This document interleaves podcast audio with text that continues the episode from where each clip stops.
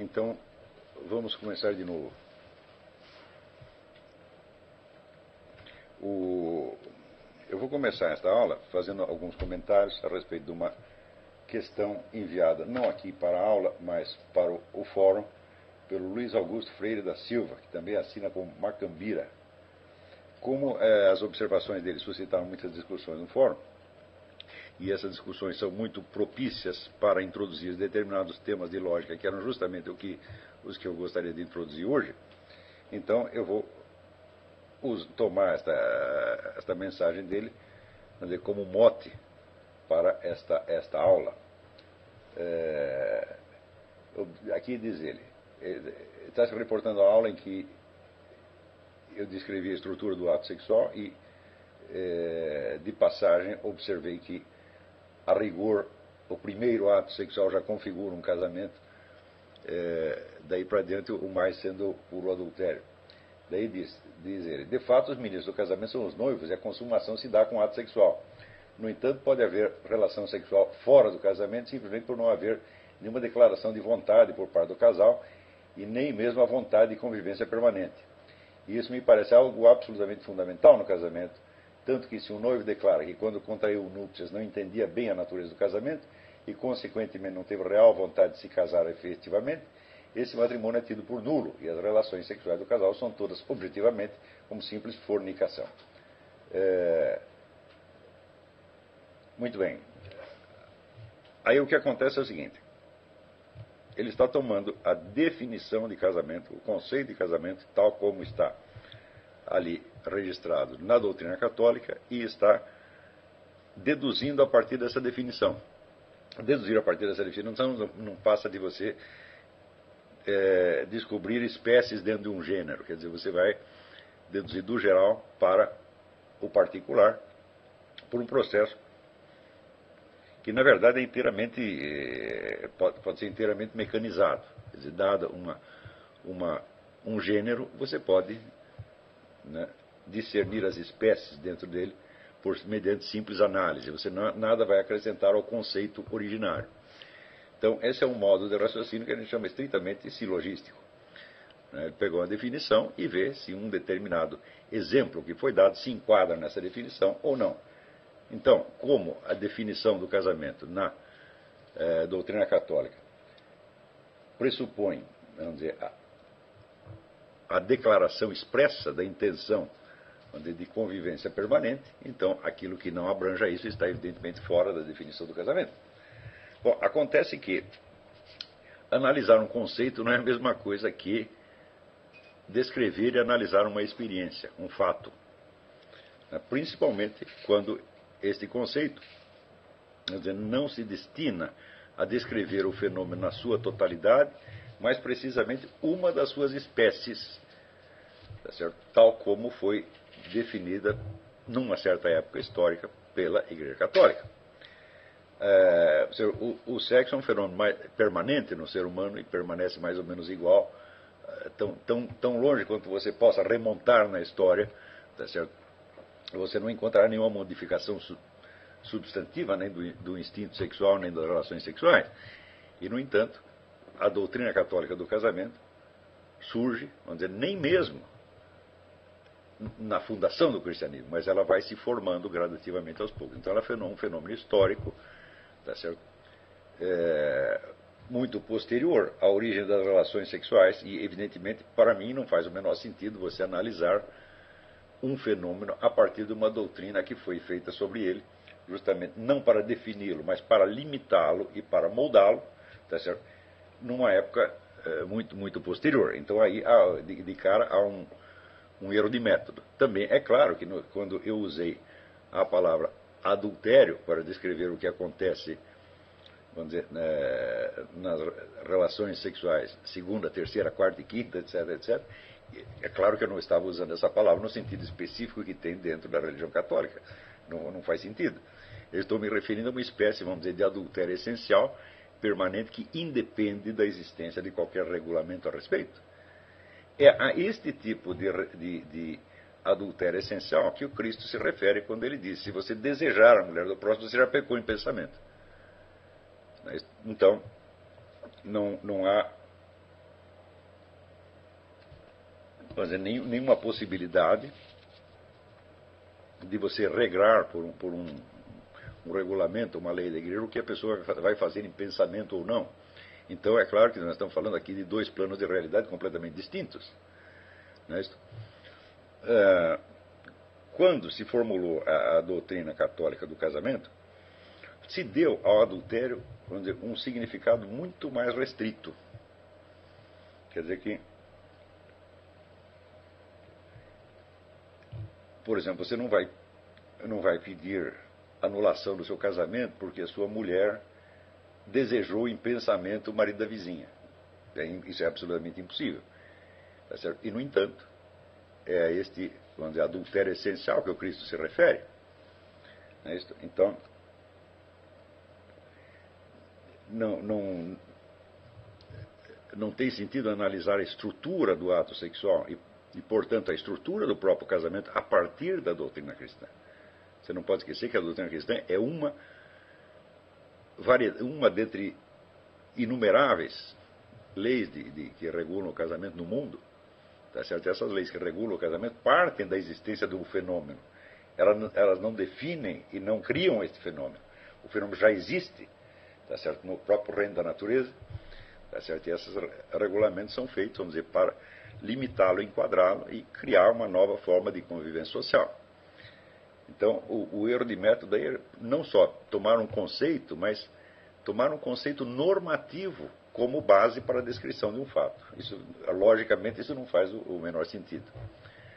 Por outro lado, é fato que a descrição da, da, estrutura do ato sexual, tal como eu a fiz, ela não é um raciocínio lógico, ela não é uma dedução lógica, tá certo? Ela é, como se diz, uma meditação. Meditação significa você aprofundar, dizer, a consciência que você tem dos elementos de memória relativos a um determinado fato. Tá certo? E deixar que os elementos que compõem esse fato apareçam e se distingam uns aos outros, vamos dizer, de maneira mais ou menos é, espontânea, sem que você force nada. Nós não estamos aqui tentando provar nada, tá certo? Estamos apenas uma, uma, meditação é como se fosse um depoimento que você faz para você mesmo, uma confissão que você faz para você mesmo, tá certo? E a estrutura do fato dado não é criada pelo seu raciocínio lógico, tá certo? mas pelos próprios elementos que vão aparecendo dentro dele, que aparecem uns dentro dos outros, uns ao lado dos outros, uns opostos aos outros, etc. etc. De maneira que a estrutura se configura por si mesma, independentemente da sua vontade ou do curso que você dá ao seu raciocínio. Não pode esquecer que o raciocínio lógico é um, uma atividade construtiva, quer dizer, você está como se diz, empilhando proposições na base da dependência que umas têm em relação às outras, tá certo? É como você demonstrar um, um, um teorema ou construir uma figura geométrica. Ao passo que a atividade descritiva, a análise da experiência, ela não chega a ser uma atividade, ela é quase que uma passividade. Você está apenas deixando que a memória traga os elementos, tá certo? tal como eles apareceram na, na experiência, sem que você interfira na, na ordem deles. E você vai apenas registrando e observando as relações internas que definem o próprio fenômeno. Quer dizer, não é simplesmente uma, uma atividade memorativa, vamos dizer, uh, uh, anárquica e sem forma, tá certo? mas ela não tem uma forma lógica, ela tem a forma do próprio acontecimento. Mas quando uh, eu digo, por exemplo, eu comecei da, da observação de que o ato sexual é um contato, quer dizer, é um acontecimento mediante o qual um indivíduo rompe o seu isolamento corporal, tá certo? entrando numa, numa, numa ah, relação mais, mais íntima, numa relação sensorial mais, mais íntima. Isto aí dizer, é a primeira coisa que ocorre na descrição. Né? Os outros elementos vêm dentro deste. Tá certo? À medida que você consegue recordar o que se passa ali você percebe imediatamente que não se, o contato não se esgota tá certo? Na, é, na mera proximidade entre os corpos, mas numa espécie de é, sincronia de sensações. Se não há essa sincronia de sensações, o ato não, não, não se perfaz. Não é isso? É... E, e, assim por diante. Não é isso? Ora, no instante em que eu disse que nesse aprofundamento do contato há um ponto em que o ser inteiro de cada uma das pessoas envolvidas entra em contato, como se dissesse, as almas imortais se contactam ali. Quer você queira, quer não, quer você perceba, quer não, isso está realmente acontecendo. Não só as almas imortais, mas toda a sequência hereditária que vem desde o começo do mundo. Quer dizer, são duas linhas hereditárias que vêm de milênios e milênios e milênios, elas estão ali presentes. Né? Quer dizer, as linhas hereditárias estão presentes e as almas imortais, de algum modo, entram em contato. A esta altura, que sentido você faz você perguntar sobre o consentimento ou não? Hum? Você entrou numa, numa faixa de experiência que não tem mais nada a ver com o tempo, tá certo? nem com a sua, a sua, o, o prosseguimento da sua existência terrestre. Quer dizer, que aquele encontro se deu já numa espécie de supratempo. Né? Você verá, quando a igreja introduz na definição do casamento este elemento que se chama consentimento mútuo, ela o faz por um ato de misericórdia para atenuar a gravidade do envolvimento sexual. Tá então, longe de você poder definir né, este, dizer, esta, este encontro pelo que a igreja legislou a respeito, ao contrário, ela legislou limitando a responsabilidade humana. Mas, a rigor, essa responsabilidade já está presente no ato mesmo. Quer dizer, no instante em que, através do contato entre os corpos, duas pessoas entram numa relação profunda que diz respeito às suas almas imortais, o consentimento ou não já não faz a menor diferença, porque elas já estão envolvidas, por assim dizer, eternamente, num plano de, não de eternidade, mas de perenidade. Está compreendendo? Então, é claro que a gravidade da coisa é, é imensa. Não é isso? E quando Cristo diz que se você desejou a mulher do próximo, você já pecou em pensamento, o que ele está dizendo é o seguinte: o adultério é uma espécie de condição humana permanente. Todos nós vivemos no adultério, tá certo? Ou em pensamento, tá certo? Ou por uma relação sexual que, marcando o encontro das almas imortais, já uniu uma a outra eternamente, e que em seguida você renega. Né? Não tem como escapar. Quer dizer que, quando olhamos as coisas à luz da, da, da, da doutrina católica sobre o casamento, nós verificamos que só houve adultério em determinados casos muito, muito específicos. Tá certo? Mas essa definição de adultério, ela é feita, vamos dizer, justamente para limitar a responsabilidade, para nos descarregar, por assim dizer, do ônus desse adultério permanente no qual todos nós vivemos pelo simples fato de estar no planeta Terra e de termos desejo sexual. Estão compreendendo? Então, tanto o termo casamento quanto o termo adultério foram usados por mim num sentido muito mais amplo e, por assim dizer, antropológico, quer dizer, referente à estrutura permanente da, da, da, da vida humana na Terra, e não a uma situação que é inaugurada pela doutrina católica. Espero que isso tenha ficado claro. Né? Bom, é, a discussão que surgiu aqui no fórum, ela surge exatamente em função da definição de casamento dada na doutrina católica e a partir, vamos dizer, de uma análise desse conceito para ver se o caso que eu citei em particular se enquadra ou não.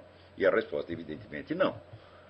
Tá certo? Quer dizer que, no sentido estrito que a coisa tem na doutrina católica, o exemplo de adultério que eu dei não é adultério nenhum. Tá certo? Mas note bem que isso é uma situação que só existe a partir do advento da doutrina católica. Né? Então é como se dissesse que a humanidade antes vivia num estado quase que de adultério perpétuo. Tá certo? E a partir daí não, Quer dizer, a, o peso da condenação de adultério é aliviado e limitado a determinados casos particulares. Isso também quer dizer que se o adultério é um elemento é, permanente da, da condição humana, ele é pelo simples fato de que o pecado é um elemento permanente. Quer dizer, ele faz parte do, do que a igreja chama o pecado original. Não é isso? Note bem que, quando eu me refiro ao pecado original, eu digo que eu não posso aceitar a definição do pecado original como uma, algo que inaugurou uma espécie de inclinação perpétua ao mal. Não, realmente não pode ser isso. Quer dizer, o pecado original tem que ser encarado como uma espécie de descida de nível ontológico, ou seja, a perda de certas capacidades humanas fundamentais. Tá certo? E, portanto, a inauguração de uma espécie de estado de alienação. Ora, se não existisse esse estado de alienação, qualquer indivíduo, dizer, ao ter uma, ter uma relação sexual com a mulher, ele perceberia, que, perceberia imediatamente que ele se contactou com ela num plano já de perenidade, num plano da alma imortal, e de que, portanto, eles estão ligados, tá certo? eternamente, por assim dizer. Ora, o ser humano não tem mais essa capacidade, nem mesmo depois de advertido disto. Não? O indivíduo pode saber isto, teoricamente, mas no momento ele não conscientiza isso claramente, não, não toma consciência clara da responsabilidade do que ele está fazendo. Tá entendendo? Então, esta é, uma, é um caso de, vamos dizer, de capacidade, de consciência diminuída, por assim dizer. A consciência diminuída não é por si uma inclinação mal, mas é uma fraqueza perante o mal. É isso quer dizer, o indivíduo nem precisa ter a intenção de fazer o mal. Ele está no mal objetivamente, sabendo, sabendo ou não. Tá certo? Aqui, novamente, a igreja interferirá misericordiosamente, é, eliminando o caráter pecaminoso daquilo que não corresponda a uma intenção consciente e deliberada.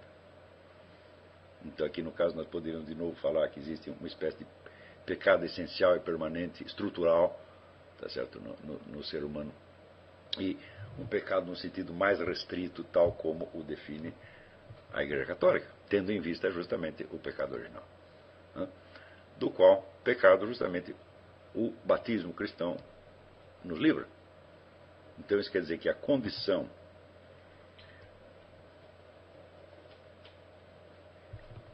na qual, vamos dizer, as pessoas vivem depois do advento do cristianismo é diferente da condição estrutural e permanente da espécie humana. Então, no, no caso, vamos dizer, do mundo pré-cristão ou não cristão, eu acho que o caso do adultério permanente continua existindo. Tá certo? E você é poupado disso, vamos dizer, pela intervenção da doutrina cristã. Quer dizer, nós estamos falando aqui de dois planos de realidade completamente diferentes. É Agora, de qualquer modo, o, o, erro de an tentar analisar um fato a partir de um conceito, que aliás não é nem sequer um conceito descritivo, mas um conceito normativo, vamos dizer, em lógica é, é imperdoável. Né? Mas, de certo modo, é uma. O que aí o, o Macambira escreve é uma, é uma reação espontânea. Dizer, o indivíduo conhece a doutrina cristã e vê o professor falar um treco que parece que não está batendo. Né? Parece que eu estou. De repente, você está condenando a humanidade inteira como adúltera. Né? Isso não, não, não pega bem para a doutrina cristã. Então ele ficou um pouco uh, chocado com a coisa. E o choque desencadeia naturalmente uma série de pensamentos, mas que seguem rigorosamente a linha da, da lógica formal, da análise de um conceito. Então, não aproveitar a oportunidade para aprender. Essa análise de um conceito é uma coisa e a análise da experiência é outra completamente diferente. É então, é, a análise de conceitos, por mais complexa que seja, ela é um procedimento mecânico, porque trata-se apenas de ver se determinadas classes estão contidas dentro de outras classes. É como teoria do, de conjuntos. Né? Então, um conjunto aqui, isso aqui é um subconjunto desse ou não é? Então, este tipo de raciocínio é o que normalmente se usa em todas as discussões. Quer dizer, a capacidade lógica todo ser humano tem, tem porque nasce com ela, e porque no próprio aprendizado da linguagem ele aprimora aquilo um pouco e logo aprende a discutir, tá certo? Mas no nosso caso aqui não se trata absolutamente de discutir, trata-se de aprender a coisa mais difícil que existe, que é pensar a realidade. Quer dizer, tentar, ou conhecer a realidade, mesmo quando as nossas palavras falhem em descrevê-la. É claro que, ao descrever a experiência, nós não temos à nossa disposição dizer, um vocabulário técnico pronto. Tá certo? E também as palavras que nós usamos não têm uma correspondência exata com os dados da experiência. Eles têm uma correspondência indireta ou analógica, às vezes até poética, mas é o único instrumento que nós temos. Tá certo? Então, é por isso mesmo que Aristóteles, quando concebeu a lógica analítica, ele fez questão de dizer que a lógica analítica é uma lógica da predicação. Predicação é aquilo que se predica de alguma coisa, aquilo que se afirma a respeito de uma outra. Ele fez questão de dizer que antes da atividade predicativa que constitui o objeto da silogística, existe uma providência preliminar, que ele chama precisamente os antepredicamentos. Antepredicamentos é aquilo que vem antes da predicação. Portanto, vem antes do raciocínio. Vem antes do juízo e antes do raciocínio. Tá certo? E que assinala justamente a compreensão intuitiva que você tem da relação entre os termos e conceitos que você emprega e a realidade correspondente. Isso é como se fosse um, um, um, um elemento pré-lógico sem o qual a lógica não funciona. Tá certo? E digo mais, é justamente neste ponto que a inteligência humana mais falha. Quer dizer, erros de raciocínio são muito menos frequentes do que erros de antepredicação. Ou seja, ainda que o raciocínio esteja todo certo, formalmente correto, tá certo? e que pareça verossímil, tá certo? para um, todo um campo onde as pessoas dão os mesmos significados às mesmas palavras, ainda assim a coisa toda vai estar deslocada da realidade. Por quê? Porque não, não afinou precisamente a consciência dos antepredicamentos. Antepredicamento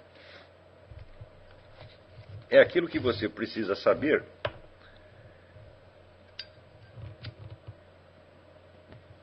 para que você tenha uma medida aproximadamente correta da relação entre os termos e a realidade correspondente. Ora, todos nós sabemos que, na maior parte da, da, das conversações humanas, dos discursos humanos, essa correspondência é muito frouxa, é muito tênue, tá certo? E, justamente por isso, é necessário prestar atenção a este negócio. Quando você estabelece uma relação entre dois termos, o elemento relacionante, aquilo que os relaciona, não é um termo, é uma terceira coisa. Hum? Essa terceira coisa é o objeto de experiência correspondente. Por exemplo, o primeiro tipo de antepredicamento que Aristóteles reconhece é o que ele chama denominativo. Denominativo é quando uma palavra está relacionada à outra por mera derivação de palavras, como por exemplo sócio e sociedade. Não é isso? Então, quando nós nos referimos à sociedade humana, nós dizemos que existe então entre os seus membros uma relação como a que existe entre, digamos, os dois sócios de uma empresa ou marido e mulher. Mas nós sabemos perfeitamente que não é assim, porque ninguém se torna sócio de uma empresa sem saber disto, tá certo? E também ninguém se casa sem saber disto, como bem diz o rapaz aqui, precisa ter um consentimento. Então, quando você nasceu, você entrou já num conjunto de relações com os demais membros da sociedade brasileira e até da sociedade planetária, sem você ter a menor consciência disto. Então, a relação que existe entre ser sócio, no sentido de ser sócio de uma empresa, e ser sócio no sentido de ser membro de uma sociedade, é uma relação que não é exatamente a mesma. Hum? Tem algo que ver, mas não é a mesma coisa. E isso é justamente o que se chama uma analogia. Analogia é uma mistura de semelhança e diferenças. Ora, quase que instintivamente, você, quando ouve a palavra, ouve a palavra sócio, ouve a palavra sociedade, você sabe que há essa semelhança e diferença, mas você não é capaz de expressar isso imediatamente. Quer dizer, continua usando as palavras, tá certo? É, dando por pressuposto que todo mundo vai perceber a distinção tal como você está percebendo. Tá certo? Aristóteles dizia que existem quatro tipos de antepredicamentos. Primeiro, né, a predicação unívoca. Quer dizer, quando você usa uma palavra aplicada a vários objetos, às quais ela está perfeitamente adequada da mesma maneira. Por exemplo, quando você diz que o ser humano é um animal e um gato é um animal. Hum? É a mesma palavra aplicada a dois objetos diferentes, que acontece que a animalidade do homem é a mesma animalidade do gato. Então a palavra se aplica perfeitamente. Então, diz isso é uma predicação unívoca. É é... Há uma predicação equívoca quando, por exemplo, você classifica vários seres diferentes dentro de uma espécie que eles não pertencem igualmente. Né? Então aí houve um, um, equívoco. E há então os denominativos e há os análogos. É justamente nos análogos que é, surge a maior parte das confusões. Por exemplo, aqui no caso, eu usei a palavra casamento e a palavra adultério em sentido análogo. Quer dizer, aquele casamento que se estabelece pelo simples fato da, da, da, relação sexual, ele é um análogo do casamento cristão, mas não é a mesma coisa. Porque quase todos os elementos que estão presentes não estão presentes vai ter alguns elementos que não estão. Tá certo?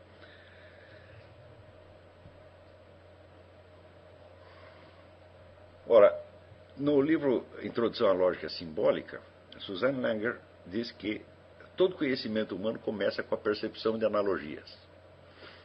É Por exemplo, ela dá um exemplo é, quando você roça o pelo de um gato e leva um choque. Né? E quando você vê um raio no meio do céu. Hum? E você sugere que há alguma coisa em comum entre os dois fenômenos. Você está fazendo uma analogia. As coisas são diferentes, mas deve haver algo em comum. No caso, esse algo em comum chama-se eletricidade. Quer dizer, a hora que você descobriu que existe uma força na natureza chamada eletricidade e que ela está presente nos dois fenômenos, então você descobriu a razão da analogia. Tá certo? É... No caso, a razão da analogia é uma força física perfeitamente identificável e que é exatamente a mesma nos dois fenômenos. Tá certo? Então, aqui, vamos dizer, há um, tem um caso daquilo que a gente chama de analogia de atribuição intrínseca. Quer dizer, dois entes separados, distintos. Eles estão analogados por um fator que é intrínseco aos dois. É Outras vezes, na linguagem humana, é, nós dizemos, por exemplo, que fulano de tal é um homem saudável. Hum? E daí nós dizemos que tal tratamento ou é, tal dieta é saudável. Não é isso? Então, bom, a saúde do homem não pode ser a mesma saúde da dieta. Né? Quer dizer, o homem tem a saúde como algo do qual ele é portador, que está nele. Ao passo que a dieta não é saudável em si mesma, mas ela provê a saúde supostamente provê. Eu não acredito em dieta nenhuma, mas é o que dizem. Tá certo? A dieta ou o remédio seriam portadores da saúde, não para si mesmas, mas para quem se submete ao tratamento. Né? Então, aí a saúde não está nos dois elementos pela mesma razão. Tá certo? É, quando nós. É, a famosa figura de linguagem, que é usada em praticamente todos manuais de lógica quando Homero fala a aurora de rosa os dedos. É Bom, você pode imaginar, né, poeticamente, né, a luz do sol aparecer no horizonte e ir tocando suavemente os vários objetos e fazendo-os aparecer. Tá certo? Mas, por mais que você se esforce, tá a semelhança entre, esse, entre a luz que ilumina um objeto e o dedo que toca o objeto só existe na nossa mente, evidentemente. Né? Isso, quer dizer, isso é o que se chama uma analogia de atribuição extrínseca, ou o que nós chamamos metáfora. Metáfora é quando você usa uma palavra para muito além do seu significado, para designar algo que pode ser visto como semelhante, mas que não é semelhante em si mesmo. Está compreendendo? Então, bom, é claro, quando eu usei a palavra adultério no sentido adultério essencial, há entre ele e o adultério no sentido da doutrina cristã uma analogia de atribuição intrínseca. Porque o mesmo elemento que torna uma conduta adúltera num caso é a que torna adúltera no outro. Tá certo? Apenas no segundo caso, dizer, há uma, uma limitação normativa, que no primeiro caso não há. Tá certo? Vira que se nós pudéssemos somente analisar adultério à luz da doutrina cristã, ninguém poderia ter sido acusado de adultério antes disso. Não é isso? Então, isso quer dizer que há uma a possibilidade de uma determinada conduta que está presente em todos os seres humanos desde que eles existem,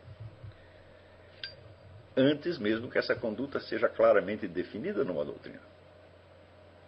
E se não existisse essa conduta antes da doutrina, não poderia haver a doutrina, porque a doutrina visa esclarecer algo que já existe e a especificar as condições nas quais a palavra adultério será legitimamente aplicada a partir do momento em que existe essa doutrina. Estão compreendendo? Então, dizer, são essas dizer, finuras de, de análise na, no, no jogo entre experiência e pensamento que são as maiores fontes de erros no, no conhecimento humano. Não a lógica em si.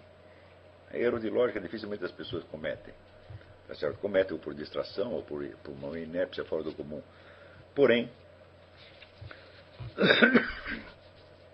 ah, erros desse tipo, como eu estou mencionando, que são erros na transição da experiência para o pensamento verbalizado, eles são praticamente o destino universal do ser humano. Nós cometemos esse erro a todo momento. E para você esclarecer uma coisa que no fundo todo mundo sabe, mas sabe de maneira muda, na hora que você tenta exteriorizar aquilo em palavras, você comete erros medonhos, mesmo porque, tão logo essa experiência é expressa, ainda que de maneira deficiente, você criou uma forma cultural dizer, que tende a se tornar permanente e a influenciar as pessoas, de maneira que quando elas se referirem a um assunto, elas vão usar antes o sentido que está consagrado na palavra e na expressão do que o sentido que eles percebem na experiência real. Você vê o poder que tem, por exemplo, os escritores, os filósofos, esses formadores de opinião pública, né? eles levam você a enxergar no mundo aquilo que eles enxergaram e não aquilo que você enxerga. Tá entendendo? Porque o que você enxerga não tem tradução verbal ainda, então não é moeda corrente. Mas o que eles disseram se tornou moeda corrente. Hum?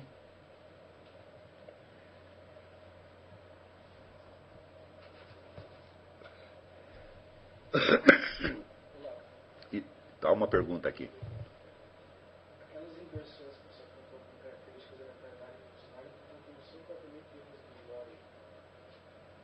Ah, aqui é a pergunta se aquelas famosas três inversões que eu assinalei como características da mentalidade revolucionária não são, portanto, erros de lógica. Não, não são erros de lógica. Também não são erros de percepção, são erros de verbalização da percepção. Isso quer dizer que o sujeito pode estar vendo a realidade com muita exatidão, tá certo? mas na expressão verbal, ele erra. E a partir dali, quando ele pensa no mesmo assunto, ele vê somente aquilo que ele disse e não aquilo que ele enxergou em primeiro lugar. Estão compreendendo?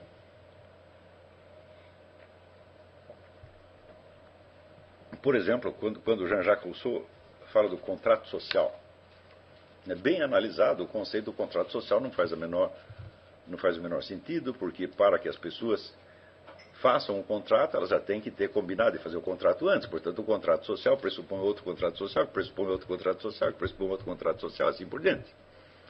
No entanto, a partir do momento em que ele criou esta figura de linguagem,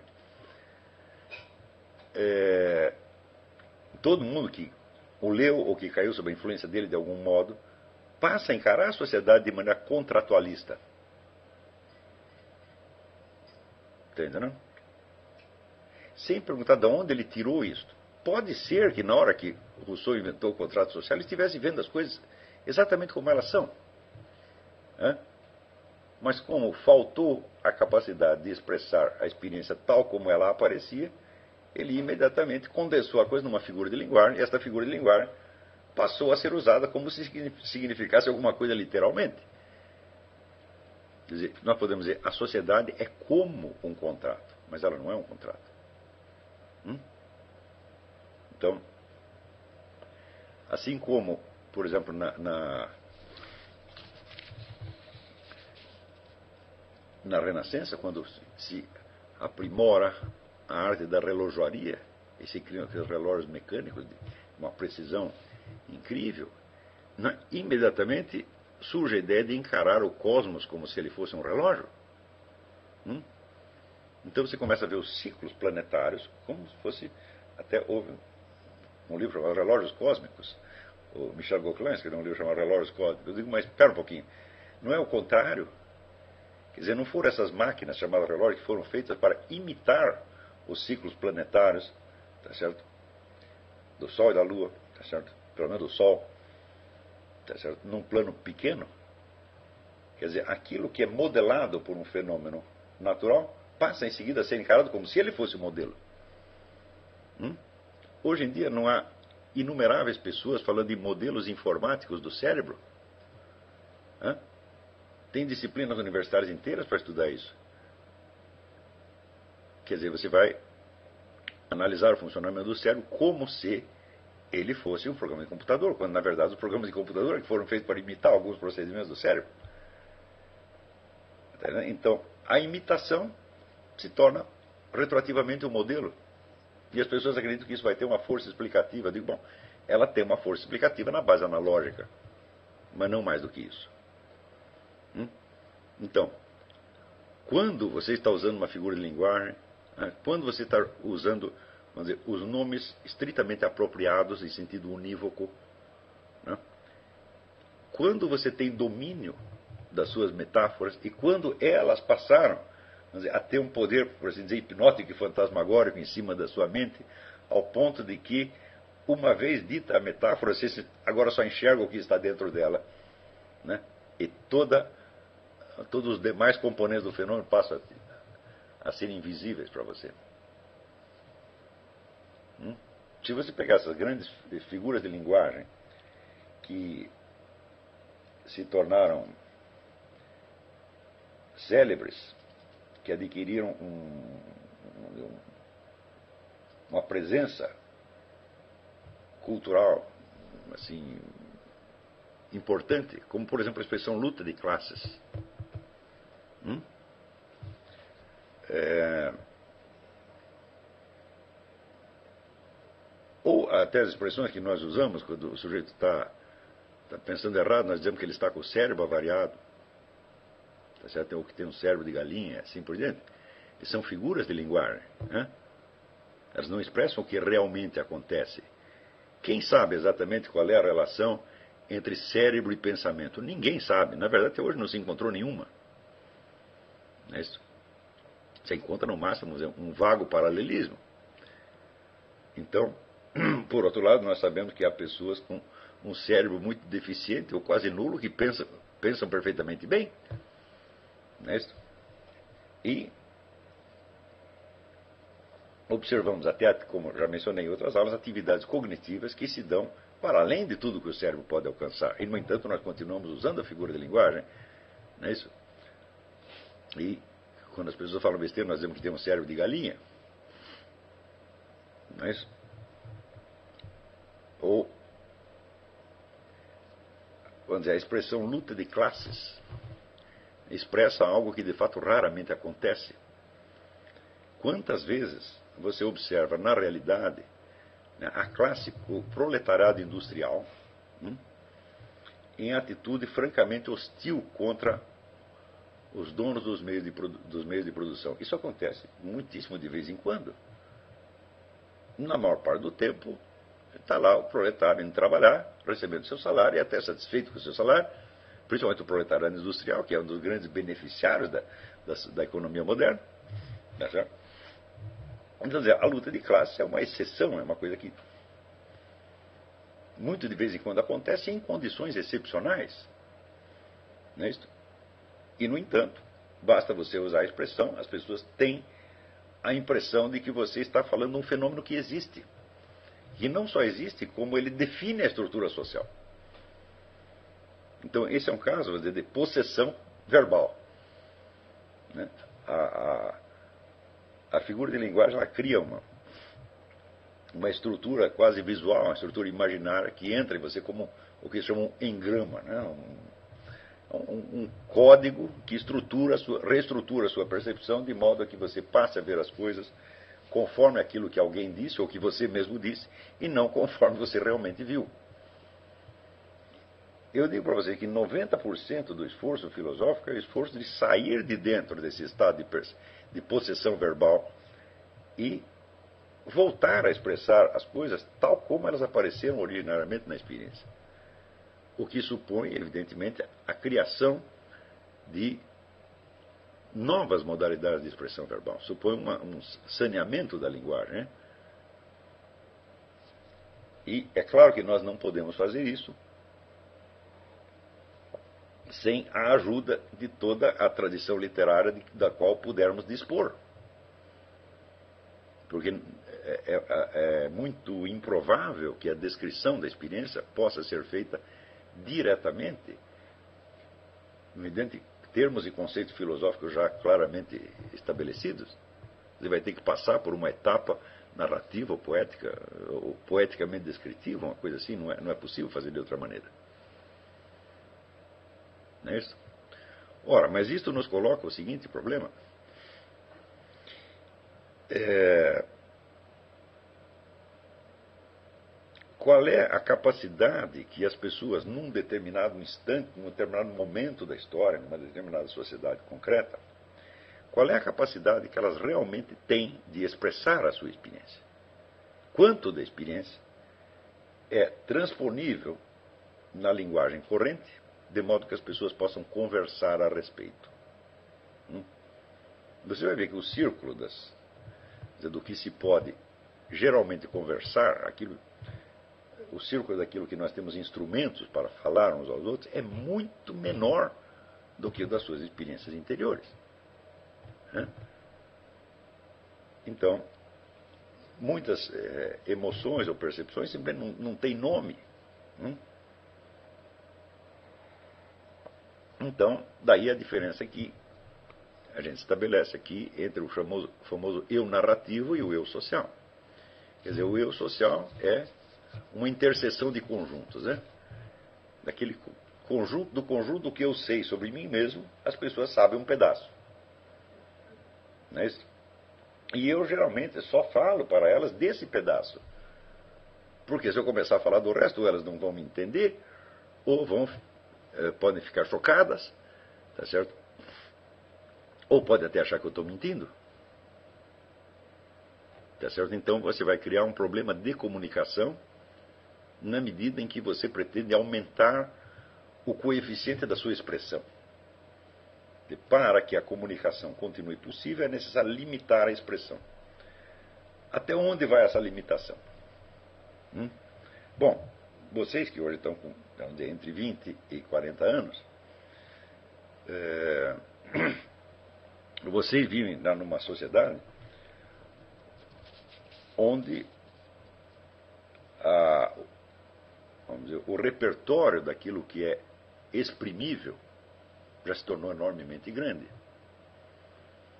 Não é isso? E você não lembra de uma situação anterior, tá que, digamos, para a maior parte de nós no, mundo ocidental, vigorou até os anos 50, 60, tá? E hoje em dia, por exemplo, vocês estão acostumados a, a ver as pessoas indo na televisão e contarem os seus problemas de casamento, as suas fantasias sexuais, as suas neuroses, não é isso? Você vê biografias inteiras onde a, a vida privada do sujeito é, é, sondada até os mais mínimos detalhes, mas, mas nem sempre foi assim. Hã? Vamos dizer que nos anos. Não sei, imagina você ligar a televisão nos anos 50, no começo dos anos 60, né?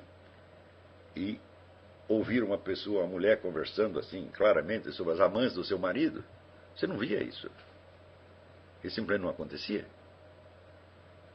Hum? Então, dizer, algo mudou esta situação. Hum? Então, vocês já nasceram dentro de uma, de uma situação onde a, o horizonte do, do expressável é tão grande que se tornou caótico. As pessoas já não sabem mais como uh, organizar isso e você não consegue enxergar dizer, o repertório das possibilidades humanas como uma forma definida. Né? Outro dia eu estava. Alguém me mandou um artigo em que um sujeito estava celebrando né, a possibilidade da fusão de espécies. Né? Quer dizer, você geneticamente fundir um ser humano com um gato ou com um jumento, tá certo? E o sujeito está achando que isso era maravilhoso, porque isso abria perspectivas inauditas para a espécie humana. Tá certo? Bom, eu não vejo por quê, porque, né, por exemplo, um híbrido de ser humano e jumento, bom, eu creio já ter visto vários pelas ruas, né? no Congresso Nacional, nas universidades. Mas, então me parece um pouco chovendo molhado. Mas é claro que isto ainda é apenas, vamos dizer, uma, uma possibilidade técnica remota, e essas criaturas também não vão poder procriar. Não? Né? Mas é perfeitamente possível que logo você veja seres humanos com rabo de macaco, né? com, com chifres, etc, etc. E é claro que isso vai apagar completamente os limites da forma humana e nós já não saberemos o que é um ser humano o que não é. Quer dizer, a discussão que vai surgir né, sobre a existência ou não do ser humano, vai confundir ainda muito mais as coisas do que elas já estão confusas hoje. É, por exemplo, no século, na, na, na, década de 20, 30, quando a ciência, ou pseudociência da antropologia, né, começou a comparar vários sistemas morais de várias coletividades e via que o que é proibido num lugar é obrigatório no outro, e, e assim por diante. Né? Isso, evidentemente, amplia o horizonte daquilo que é expressável, que é narrável, daquilo que você pode depor, mas ao mesmo tempo apaga os limites daquilo que você julgava saber antes. Então, evidentemente, tudo tem um preço. Quando amplia o, o, o domínio do expressável, tá certo? Então, o, o círculo da comunicação se torna mais confuso, evidentemente. Porém, um, houve um episódio muito importante na história dessa, dessa é, relação entre desse tensão, por assim dizer, entre comunicação e expressão.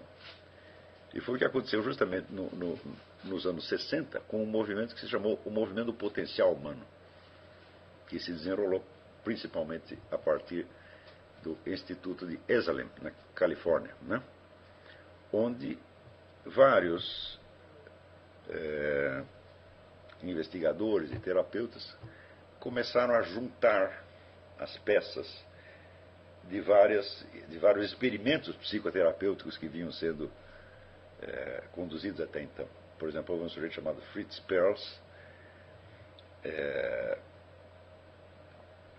que descobriu que você podia tratar neuroses não por um procedimento analítico, como se fazia em psicanálise, isso é, rastreando a origem, a formação dos complexos, etc., etc., mas chamando a atenção do paciente para certas situações atuais né, que recolocavam, reestruturavam todo o quadro de percepção dele e absorviam, por assim dizer, a neurose.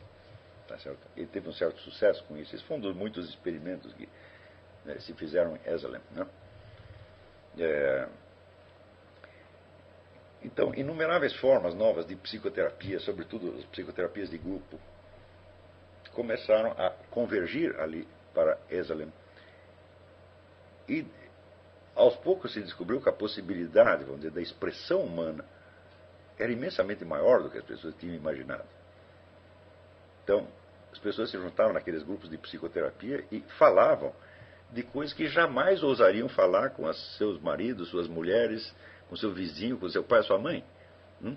Então se criou uma, uma, se criaram novas possibilidades de intimidade humana que pareciam absolutamente inexistentes décadas anteriores, tá certo? É, esse processo chegou ao Brasil um pouquinho atrasado. Né? No Brasil a gente só começou a observar isso a partir dos anos 70, por assim dizer. Tá certo? Mas em Esalen começa nos anos 60.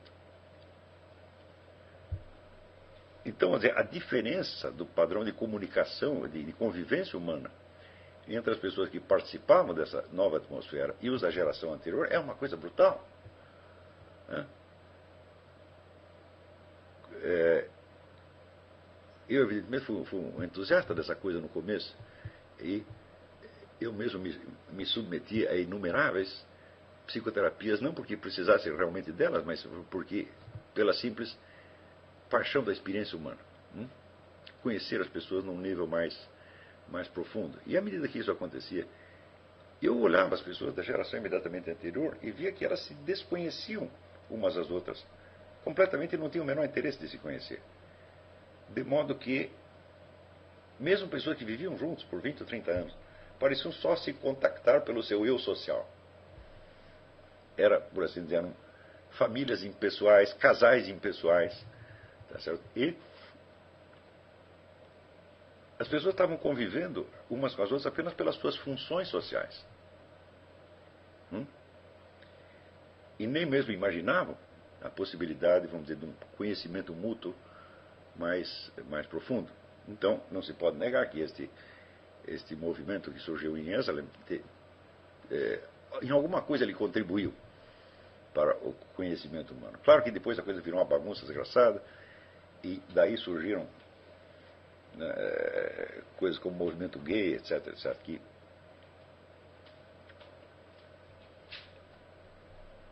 acabaram por, se tornar problemas em si mesmos. Mas, naquele primeiro instante, houve uma ampliação realmente do, do potencial da convivência humana. Muitas pessoas depositaram todas as suas esperanças nisso e algumas foram frustradas, outras se, se deram bem. Mas, por exemplo, eu estava lendo uh, uh, outro dia um livro de um autor chamado Walter Anderson. Uh, o livro chama-se The Upstart Spring, quer dizer, é como se fosse a primavera presunçosa, a primavera arrogante. Né? Então, primavera porque de fato houve um florescimento das possibilidades humanas e arrogante porque as pessoas esperavam que aquilo fosse, vamos dizer, uma reforma geral da humanidade, a solução para todos os problemas, e eles pareciam que estavam é, encarando a, a, volta do Cristo para o dia seguinte. Né? Então, mas é como todos esses movimentos utópicos, você tem né, esperanças que são normalmente depositadas no fim dos tempos, parece que são atualizadas e se tornam uma expectativa iminente, criando, evidentemente, uma inversão revolucionária do tempo. É,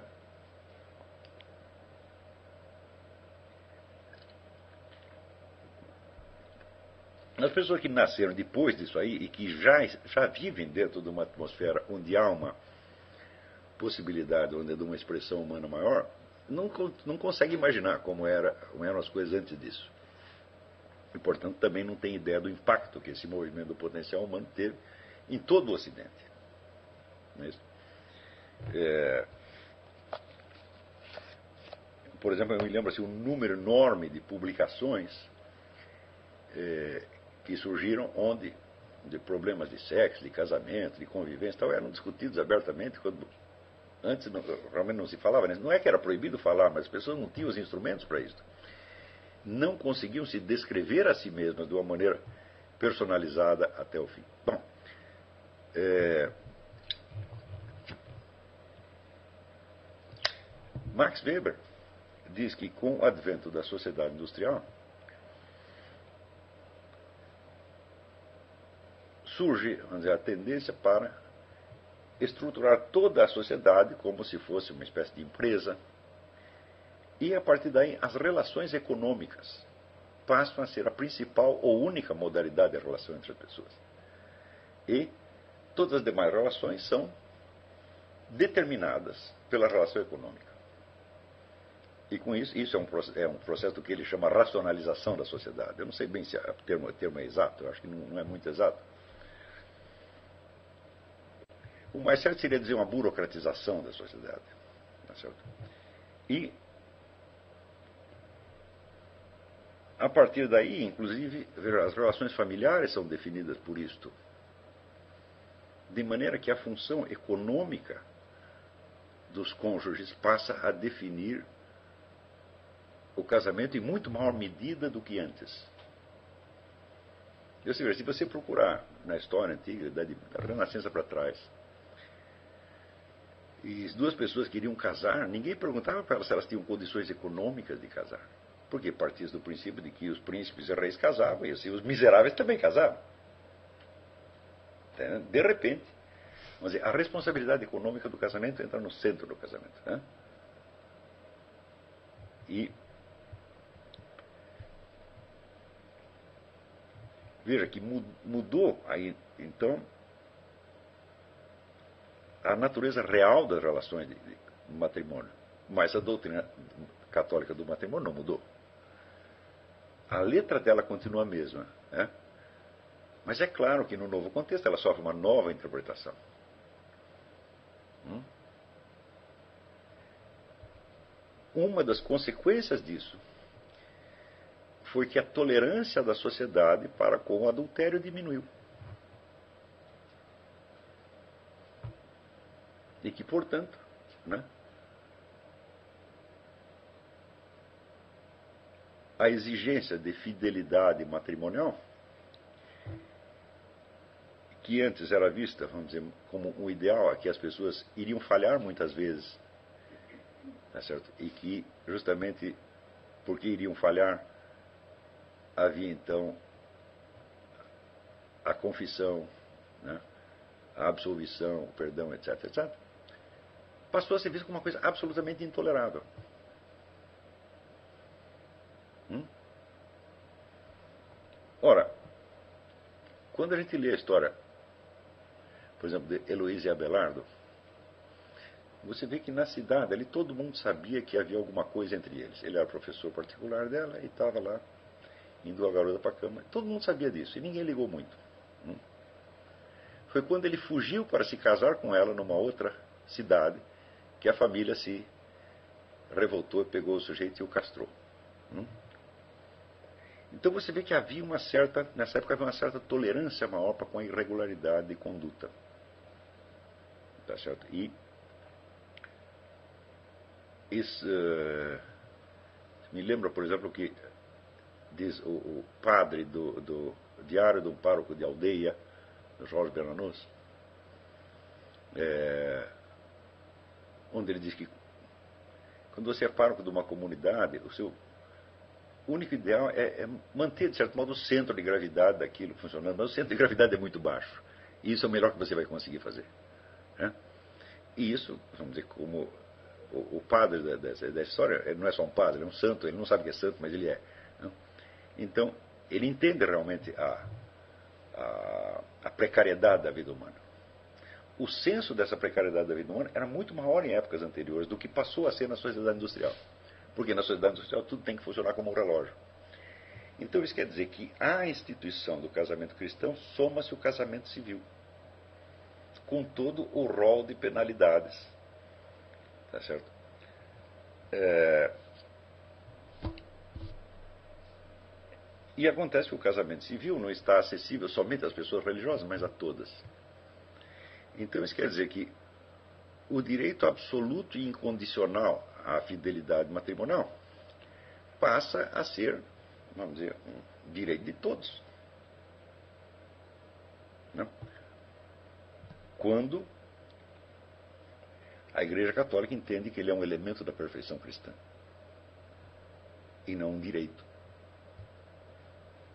Hum? Então é claro que a partir daí os elementos de moral religiosa são integrados no direito civil e passam a ser um sistema de policiamento em torno da conduta das pessoas. É? É claro que nessas circunstâncias a possibilidade vamos dizer, da expressão pessoal é bastante limitada. Não é isso? Então, eu, por exemplo, sempre estranhei quando às vezes via filmes americanos e via assim, a mulher desconfiava que o sujeito tinha gostado de uma outra mulher por 10 minutos e daí assim, meu mundo caiu. Hum? Não, a gente sabe que isso é inteiramente absurdo. Né? Até eu me lembro do, do Graciliano Ramos, no, nas Memórias do Cárcere. Tem uma época em que ele, quando estava preso, é, tem uma que por falta de, de, de celas na, na, prisão, ele é colocado junto com duas mulheres. Ele estava velho e doente já, mas daí o capitão chega para ele e diz para ele, ó, oh, o senhor aí, o senhor não vai ter desejos, hein? Ele disse, bom, eu posso prometer que não vou fazer nada, mas que vou, não vou ter desejo, não pode prometer. Mas a ética matrimonial que se transmitia no cinema americano, e aliás, em parte se transmite até hoje, é de que o sujeito não vai ter desejos. Né? Você vê, quando acontece isso, é evidente que a expressão humana foi, foi para o brejo. As pessoas não podem mais se expressar, elas não podem mais ser sinceras umas com as outras. Né? E justamente aí entra o movimento do potencial humano em Esalen. Tá e abre um campo onde é possível as pessoas dizerem coisas que antes elas não ousavam nem pensar. Hum? E vocês, nas gerações que apareceram depois disso, já vivem num mundo onde há uma margem maior para expressão. Não é isso?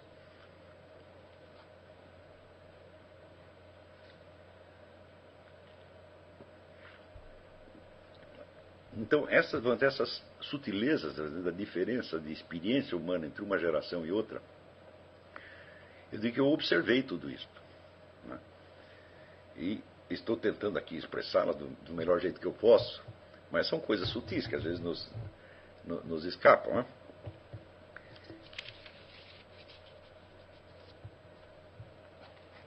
E justamente quando nós analisamos fenômenos como esse, problemas como esse que a gente está começou a ser discutido no fórum, às vezes a complexidade da situação real é tal que a mente humana automaticamente se apega aos conceitos formais e raciocina somente dentro deles. Porque quando sai daquele universo de conceito, ela se sente absolutamente perdida. Tá Mas, Aristóteles dizia, o conhecimento começa com espanto. E é mil vezes preferível você estar perdido tá certo? num oceano de fatos do que você estar preso dentro de uma jaulinha, conceptual que só vai te proteger. Porque se nós não tivermos dessa coragem de nos abrir a, a, variedade da experiência humana e a confusão toda da experiência humana, nós, não, não vamos, nós vamos simplesmente repetir o que outros já disseram e vamos continuar dentro desse mundo de, de ilusão. A capacidade que os seres humanos têm de fugir da, da, do real e se apegar a um horizonte verbal estreito dentro do qual eles acreditam saber onde estão se movendo, é o que eu observei, por exemplo, nesse caso dizer, do, do de São Paulo, onde dizer, estão acontecendo coisas de uma importância imensa, coisas que vão ter uma, uma uh, consequência, que vão ter consequências históricas absolutamente devastadoras, mas ao mesmo tempo, quando você vê dentro disso, você vê o subconjunto da discussão pública, né, você, tem, você tem o horizonte dos fatos políticos, e dentro dele você tem um horizonte menor da discussão pública. Né? Esse círculo da discussão pública ele se fecha à realidade e ele fala de outras coisas só. Quer dizer, isso pode acontecer tanto na esfera individual quanto coletiva. Não é isso? Então, tudo isso é para dizer a vocês o seguinte: vocês não tenham medo da confusão. Hum? O estado de confusão é normal no ser humano. E, sobretudo, quando vocês se sentirem muito confusos, vocês lembrem o seguinte: o curso das coisas do mundo não depende de que você tenha a solução para ele. Hum? O mundo não está esperando você resolver os problemas. Portanto, se você não conseguir resolver hoje e deixar para amanhã, isso não vai fazer a menor diferença. Você hoje está confuso e não sabe o que fazer, você está, vamos dizer, os fatos estão todos dançando na sua cabeça sem que você consiga sintetizá los Se você dormir assim, acordar exatamente assim amanhã, não vai fazer a menor diferença para o mundo. Então, eu, olha, hoje eu não estou sabendo a solução do problema, e se amanhã eu não souber, também, isso não, não a rigor não faz diferença nenhuma. Mas, ao longo da vida eu observei que a maior parte das pessoas com quem eu conversava, elas sempre se baseavam nessa ideia de que elas tinham solução para os problemas do mundo. Hum? Embora pouco soubessem a respeito. Quer dizer, esta ilusão de que você está no claro, de que você está no, no, no, no centro de um conjunto organizado, é, essa você tem que perder definitivamente. Você tem que aceitar o seu estado de confusão. Hum? E é justamente quando você está no estado de confusão que você se abre para que o Espírito Santo lhe dê as soluções. Se não, não. Para que você iria precisar do Espírito Santo se você já está sabendo de tudo, né? Entendeu? Então, nós não devemos buscar a nossa paz na compreensão intelectual que nós temos das coisas, porque a nossa compreensão intelectual ela é precária por natureza e será precária sempre. Quer dizer, não é aí que está o nosso abrigo, entendeu?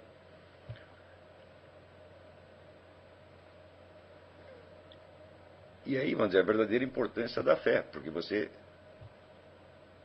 entre o momento da ignorância total e o momento da resposta, né, é só a confiança na providência que vai fazer você atravessar esta, este abismo como numa, numa corda bamba.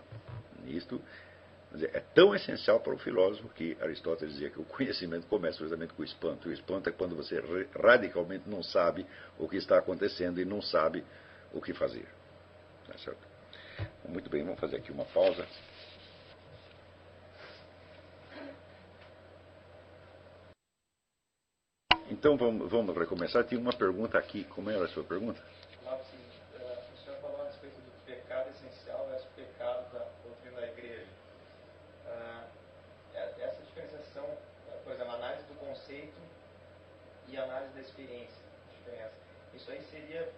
poderia ser encaixado na diferença entre necessidade lógica e necessidade real?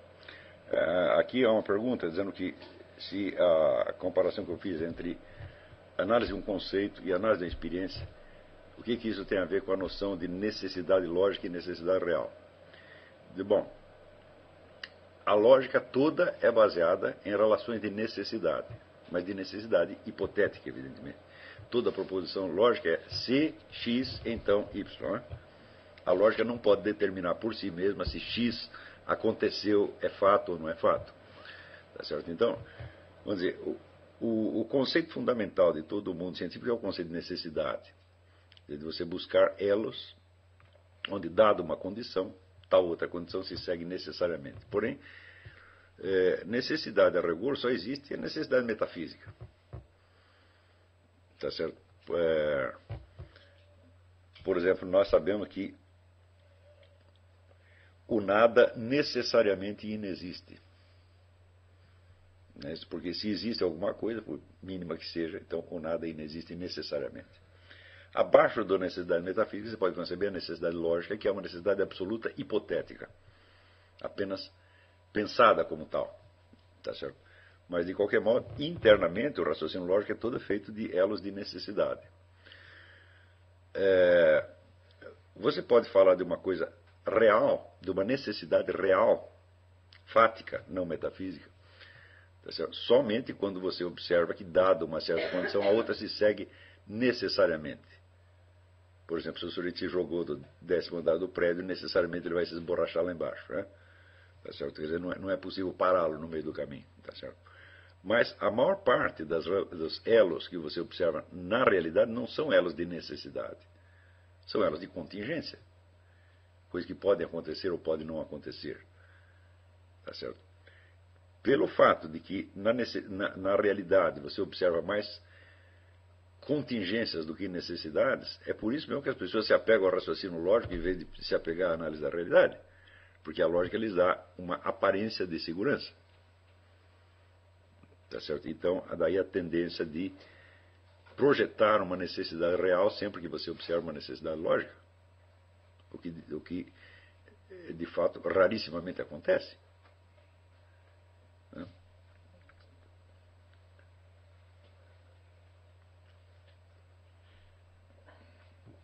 É... Vi aqui uma pergunta muito muito interessante aqui. O Leonardo pergunta assim, as aulas estão maravilhosas, mas sinto falta de uma compreensão melhor da diferença entre os termos alma, pessoa, espírito e psique. É... Bom, o que se designa como psique hoje, né, em, em, toda a psicologia, é apenas, vamos dizer, a atividade imanente do sujeito para consigo mesmo. É o que é, a, é um mundo da sua própria criação. Tá certo? Quer dizer, tudo aquilo que surge no seu pensamento, na sua memória, nos seus sentimentos, etc, etc, e que se entende que está limitado a um sujeito em particular, é isso que se chama psique. Tá certo? E após que se usa a alma no sentido é, a alma sempre tem uma, uma conotação teológica, quer dizer, você está entendendo que este conjunto de fenômenos que nós denominamos psíquicos, que ele tem uma consistência e que ele assinala uma individualidade subsistente, uma individualidade, por assim dizer, permanente, né, que dura para além da, da extensão da sua, da sua vida. Tá Veja que para a maior parte das pessoas, a sua psique é um horizonte muito maior do que a do seu eu narrativo. As pessoas ignoram quase tudo que se passa dentro delas. E quando falam delas mesmas, estão falando apenas de um pedacinho que é reconhecível. Primeiro, por elas mesmas, sua forma narrativa. Diz, olha, tal coisa me aconteceu, eu pensei tal coisa, etc, etc. E, segundo lugar, é encarado como eu social, quer dizer, aquela parte minha que os outros conhecem. Toda dizer, a, todo o restante que se passa na sua memória, nas suas emoções, etc, etc, ou é relegado para um negócio chamado inconsciente ou é simplesmente desconhecido. Nestas condições, é evidente que a pessoa não pode ter uma noção de alma imortal a não ser como uma noção meramente verbal de algo que se ensinou para ela na igreja. Mas ela não pode falar da sua alma imortal, porque ela não conhece nenhuma alma imortal nela. Né? dizer, a noção de alma só passa a ter substancialidade para nós mediante alguma experiência que indique algo da sua imortalidade. E este algo que indique, indica a imortalidade é justamente no instante onde você penetra cognitivamente em regiões que a sua percepção sensível e até o seu cérebro não alcançam. Na realidade, a experiência é muito mais banal do que parece, porque ela acontece toda vez que você ouve uma melodia. Mas as pessoas não sabem disso. Eles acreditam piamente que é o seu cérebro que está aprendendo a melodia, quando hoje está provado que o cérebro não pega a melodia. Quem capta a melodia é você. E isso é prova de que você é uma alma. Né? Então, o, embora etimologicamente as palavras signifiquem a mesma coisa, psique e alma, tá certo? Uma vinda do grego, outra vinda do, do latim. Né? O uso que se consolidou foi isso. Ninguém vai dizer, vamos dizer, a, a salvação da sua psique. Na, na igreja ninguém vai usar esta, esta expressão, porque se entende como psique somente a atividade é, interior, vamos dizer, sem uma substância própria, sem uma identidade própria. É só no instante onde você Só a partir da, da noção de imortalidade que você pode captar a totalidade da sua psique como uma entidade subsistente. No sentido que dizia Aristóteles, a alma é tudo aquilo que ela conhece. É? Dizer, tudo aquilo que você conheceu, que você viu, que você pensou, mesmo por instantes, é sempre recuperável e faz parte de você. Dizer, o conjunto da sua experiência, não só da sua experiência real, historicamente de vida, mas também da experiência possível e da experiência absorvida através de outros, pelo que você ouviu falar, pelo que você, por exemplo, lendo um romance, você imagina, tudo isto é o conjunto da sua alma. Hum? E eu acho que é possível, em certos momentos, você apreender isso como conjunto, não como um conjunto fechado, evidentemente, um conjunto aberto, mas que tem uma unidade que você reconhece. Diz, este é o meu mundo. Hum? Isto, na totalidade, sou eu. Tá? Quer dizer, é claro que esse eu, então, vai muito além do seu eu narrativo. E muito mais ainda do, do seu eu social e mais até mesmo da sua identidade física. Por exemplo, o simples fato de que você reconheça que você é a mesma pessoa que você era quando tinha três anos de idade, já insinua um pouco da existência da alma, porque não há mais identidade física. O seu corpo, aquele corpo já foi embora e você continua. Quer dizer, a permanência do indivíduo, a duração do indivíduo não pode ser explicada nem psiquicamente e nem fisiologicamente. Então, requer o apelo à noção de alma imortal. Está entendendo? É...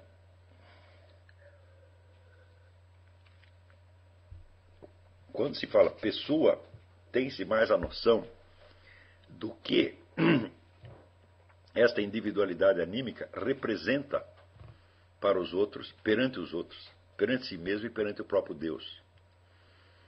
Quer dizer, você tem uma presença pessoal perante Deus. Que a sua alma, sua alma imortal não está solta no espaço. Ela não é a única alma que existe.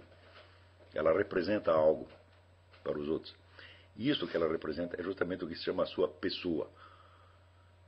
É a sua pessoa que nós é, julgamos quando dizemos que você é, é, é, bom ou mal, que você é generoso ou mesquinho. É a sua pessoa e não a sua alma, porque dentro da sua alma existem todas as possibilidades. Né? Mas você representa você personifica algo para os outros e perante o próprio Deus.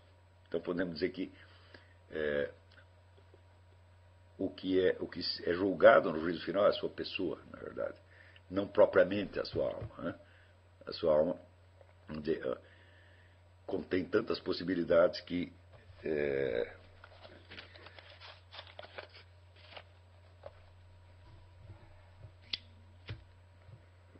Não é possível, por exemplo, que uma alma inteira seja ruim. Nenhuma alma é totalmente ruim. Tá certo? Então, o mais certo é dizer que é a sua pessoa que é julgada.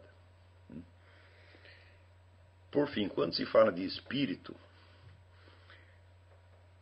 é, nós não precisamos defini-lo, mas podemos, podemos indicá-lo por um dado de experiência.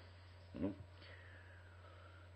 Por exemplo, você concebe um quadrado, pense um quadrado, tá certo? E em seguida divida esse quadrado em quatro pedaços iguais, você vai obter quatro quadrados e não quatro outras figuras. Se você cortar pela diagonal, você vai obter dois triângulos isósceles e não outra coisa. Bom, você sabe que tudo isso você pensou. Mas você sabe que a figura que você pensou, ela tem uma constituição objetiva em si mesma e tem uma espécie de legalidade interna.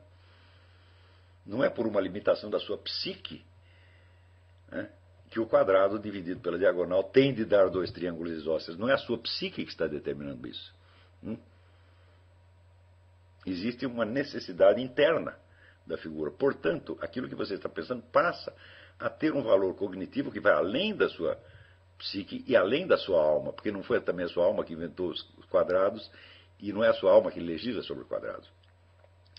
Esta dimensão da nossa atividade psíquica que alcança, vamos dizer, uma realidade, uma verdade, esta dimensão, aí começa a dimensão do espírito. Hum? Está entendendo? Então você pode considerar toda a atividade psíquica de modo imanente, como algo que se passa dentro da cabeça de um sujeito. Por exemplo, quando ele pensa que 2 mais 2 é 4, isso é uma atividade psíquica, evidentemente. Tá certo? Porém, esta atividade psíquica tem algo a ver com as propriedades internas das quantidades 2 e 2, que não são, por sua vez, criação da psique. Hum?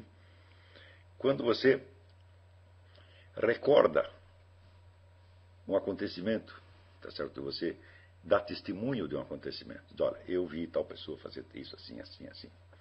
Tá certo? Claro que isso está se passando dentro da sua psique, você está pensando isso, você está recordando isso, você está reproduzindo né, elementos de memória. Mas na medida em que isto tem um alcance sobre a realidade dos fatos, você já não pode mais explicar isso psiquicamente. Né?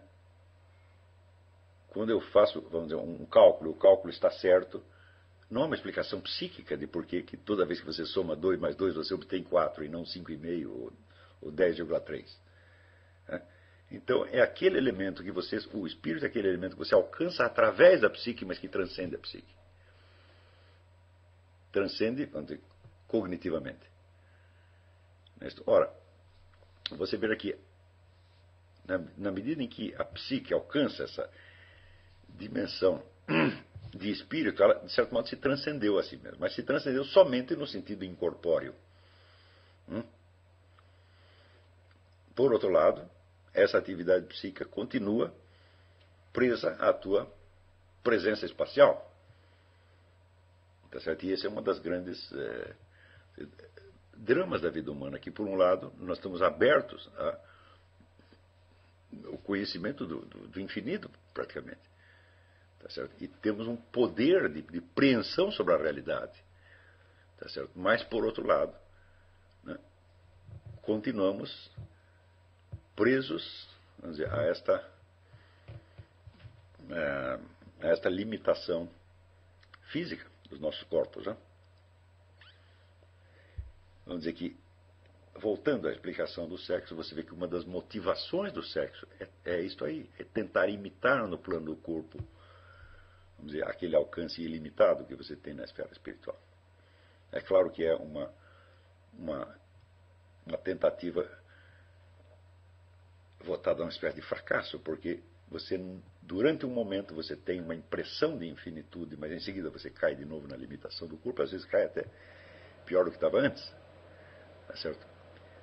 Quer dizer, daí uma certa. É, periculosidade inerente a qualquer ato sexual, mesmo feito em condições, vamos dizer, legítimas. Então, ele é sempre alguma coisa que esbarra dizer, na, na fronteira entre o limitado e o ilimitado no ser humano. É isto.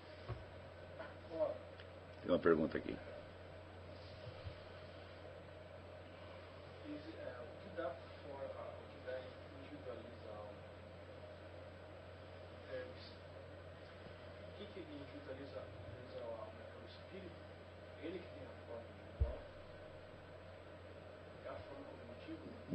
Não, a pergunta é o que individualiza a alma. A resposta mais certa é eu não sei. Não é isso? Então, eu sei que eu reconheço o universo de experiência como meu. Não é isso? Quer dizer, eu sou um sujeito agente. Eu sei que eu não sou apenas um registro passivo de coisas que acontecem. E eu, então, eu me aproprio de certos conhecimentos e os considero meus. É isso que me permite dizer que eu tenho uma individualidade. É então, onde está exatamente o centro e o elemento unificante disso? É o que nós chamamos o eu profundo. Nós não teríamos eu nenhum se não tivéssemos um eu profundo e imortal.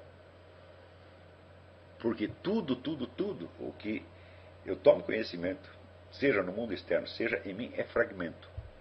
Hum? E se tudo é fragmento, como é que um fragmento pode unificar outros fragmentos? Entendendo? Mesmo os elementos mais duráveis né, da, da, da, minha experiência psíquica, eles também são fragmentários. Então, é aí que eu pergunto, como é que de tudo isso que chegou ao meu conhecimento, isso que eu experimentei, senti, pensei, recordei, desejei, etc, etc, etc? Aonde está esse meu centro onde eu digo que isto é eu? Hum? Isso não pode estar dado no próprio plano da experiência psíquica, no próprio nível da experiência psíquica, porque ela é toda fragmentária. É? Mas e se ela é toda fragmentária, então como se explicaria o simples fenômeno da memória? É? Como é que eu posso recordar duas coisas que aconteceram para mim em épocas diferentes, se entre elas não há conexão? Hum? E se cada uma dessas experiências em si foi fragmentária, e se a própria recordação que eu estou tendo delas agora também é fragmentária? É?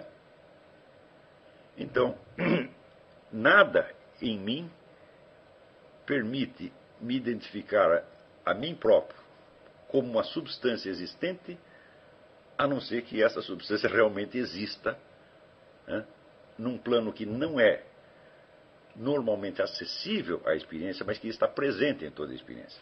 Kant diria um transcendental, tá certo? Quer dizer, ele define como transcendental aquilo que está antes da experiência, aquilo que possibilita a experiência, e que só se revela no curso da experiência, mas que não depende dela. Só que eu digo, esse transcendental não é tão transcendental assim. Porque em certos momentos eu posso ter a vivência disso. Essa vivência não é expressável em palavras, eu não posso transformar num conteúdo, tá e não, não posso transformar nem num conteúdo de memória. Né? Quer dizer, a minha experiência do meu eu profundo não pode ser recordada, entre aspas. Né? Porque só é recordado aquilo que se torna objeto de memória. Portanto, dizer, aquilo que é abrangido pela memória, aquilo que é menor do que a memória está, dizer, dentro dela. Quando o eu profundo, a memória inteira está dentro dele. Então, a experiência do eu profundo não pode ser recordada, só pode ser repetida. Está entendendo? Então, uma vez que você tem essa experiência, você não vai se recordar dos conteúdos dela, você vai repetir a mesma experiência. É? E ela será sempre a mesma. Porque ela é como, vamos dizer, eu só encontro uma imagem para designar. Ela é como se fosse uma melodia eterna que está tocando dentro de você. Hum? É uma espécie de. É, uma massa de, de sentimentos que prossegue inabalavelmente o mesmo. E essa massa de sentimentos toma, toma sempre a figura, vamos dizer, de júbilo e de poder, né? Onde você percebe que você tem um poder sobre todos os conteúdos da sua consciência e um poder que se estende ao próprio mundo exterior. Você tem o poder de fazer acontecer coisas. Né? Eu digo, esta é verdadeira. Bom, é, essa experiência é tão fundamental e tão impactante que você pode chegar a uma conclusão tipo nova era. Né? Quer dizer, eu sou a única realidade, né? o meu eu pensante é o centro da, de tudo? Mas em seguida você percebe que este, este eu profundo, que é o que unifica tudo, tudo e que existe, por assim dizer, acima do tempo, ele também não tem em si o fundamento da sua própria existência, porque ele pode perguntar: da onde eu surgi? O que, que me sustenta na existência? Hã? Deve haver ainda um, algo mais profundo do que eu mesmo. Hum? Este algo mais profundo, a única relação possível que se pode estabelecer com ele tá é a relação de amor e gratidão sem fim. É a única que existe. É? Então é por isso que Paulo Claudel dizia que Deus é aquele que em mim é mais eu do que eu mesmo. Este é o centro unificante. Quer dizer, Deus criou uma, o universo como uma constelação de poderes anímicos. Cada um deles praticamente ilimitado, mas eles se limitam uns aos outros. Está entendendo? E também não, vamos dizer, não, não se constituem a si mesmos. Hoje eu entendo que esta é a verdadeira estrutura do mundo. Quer dizer, não é que existe um mundo físico, externo, bonitinho, funcionando por suas próprias leis, e dentro dele existem almas. Não, é o contrário. É, existe o universo das almas, É, e dentro dele existe o mundo físico. Hum? As relações entre as almas, elas são é,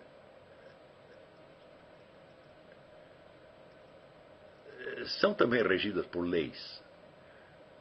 Quer dizer, eles, essa constelação das almas constitui uma, uma realidade objetiva. Quer dizer, não é que nós vivemos num mundo totalmente subjetivo, onde só, só existe o que se passa na nossa cabeça. Não, seria assim se cada um de nós fosse a única cabeça. Mas como existem várias, existem várias almas pensando. E entre elas existem relações, vamos dizer, de, de é, é, de amor, de participação, de rejeição, de ódio, etc, etc, etc. É possível, por exemplo, que uma alma tenha mais força que a outra e a domine. É? Isso acontece o tempo todo. Tá certo? Então, é neste plano das almas imortais que se decide salvação ou danação. É neste e não no das ações terrestres. Seria inteiramente absurdo, vamos dizer que ações terrestres fragmentares e passageiras fossem elas mesmas o fator decisivo quando elas são apenas a expressão local e aparente do desejo profundo da alma imortal. Hum? entendendo? Então,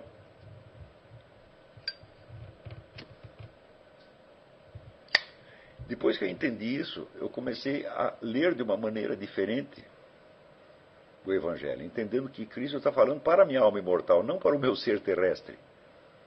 Hum? Porque o ser terrestre, bom, ele existe, mas ele é apenas um pedacinho da alma imortal.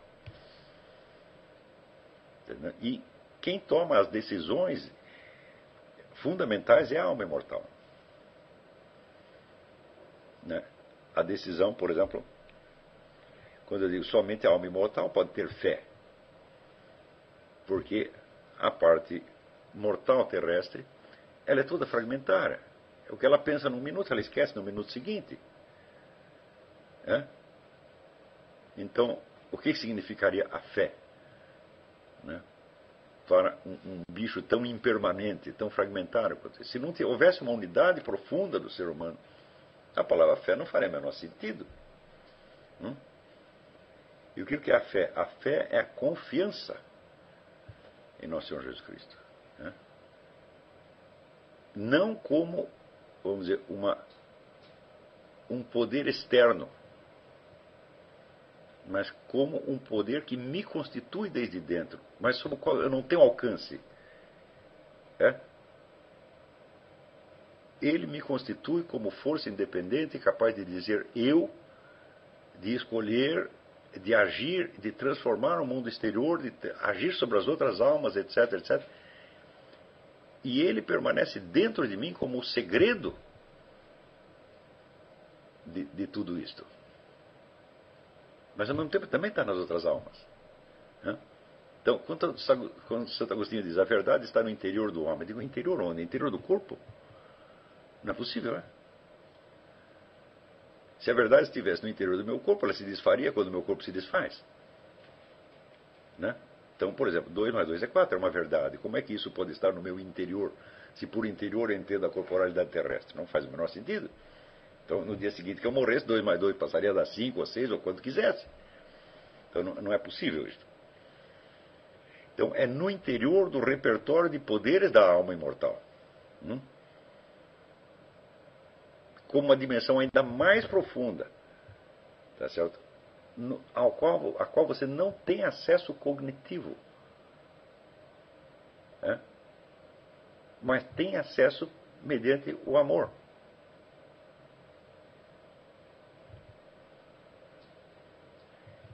Está entendendo?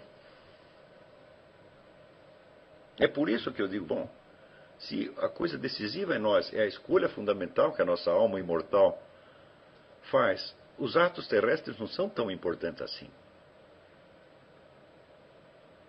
Entendeu? São importantes como expressões da vontade profunda da alma imortal. Aí sim. Muitas vezes eles expressam o horror que você tem da sua própria alma imortal. Ela expressa a autoliquidação da alma imortal. Hum? Quer dizer, você está é, agindo como se você quisesse matá-la. Hum? Quer dizer, você não aceita a sua existência, vamos dizer, de poder autônomo que te foi conferido pelo amor divino. E você não aceita porque você não aguenta. Porque é grande demais para você.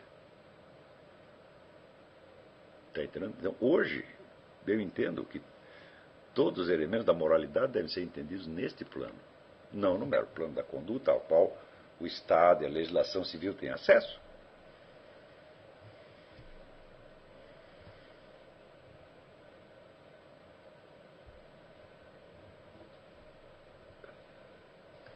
Então, é claro que também se a sua alma imortal tem dizer, o poder até de provocar acontecimentos no mundo exterior, de provocar acontecimentos psíquicos em outras pessoas, ela também tem o poder, vamos dizer, de reformar e melhorar a sua conduta na Terra. Mas essa capacidade é limitada. Hum? Porque existe a constituição do mundo físico que não foi você que fez. Hum? Então aí você tem. Existe uma espécie de colaboração entre os poderes da alma e os poderes de Deus. E, às vezes, a alma imortal tropeça nas próprias limitações da sua psique terrestre. Hum? E às vezes leva um, um baile. Hum? Então, aí é justamente o pecado original. Se a nossa alma, a psique terrestre, fosse inteiramente, estivesse inteiramente à mercê da nossa alma imortal, nós estaríamos no paraíso terrestre. Mas acontece que dentro da, da nossa psique terrestre existem elementos que não somos nós. Existem elementos que são hereditários. Né? Existem elementos que são determinados pela composição química do que você come. Né? Existem elementos semânticos que se impregnaram da sociedade toda. Então, no nosso ser terrestre, só uma parte somos nós. A outra parte é a nossa parte impessoal. Hum? Isso se traduz, por exemplo, no fato que todo mundo tem um nome e um sobrenome. Né? O seu nome individualiza você, mas o seu sobrenome mostra que você é membro da família, você tem uma hereditariedade que remonta até pontos que você não sabe. Por exemplo, quando eu estudo as obras do Lipuzzondi, né, ficando cada vez mais impressionado com o poder que a herança dos antepassados tem sobre a sua conduta. Isso não, não é, vamos dizer, a sua alma imortal. É o substrato material da sua existência terrestre. Hum? E você tem um certo poder sobre isso, mas não muito. E, em geral, vamos dizer, essas dificuldades, essas contradições da sua psique terrestre, te mantém ocupado o tempo todo. E você chama isso de eu. Sem lembrar que existe uma.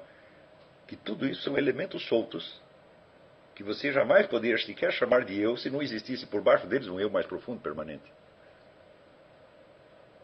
Está entendendo? Eu espero que tudo que eu esteja falando seja, se torne óbvio sem que eu precise provar. Eu não posso provar nada disso, eu posso, só posso descrever e as pessoas que ouvem falam, é, é assim mesmo, eu observo que é assim.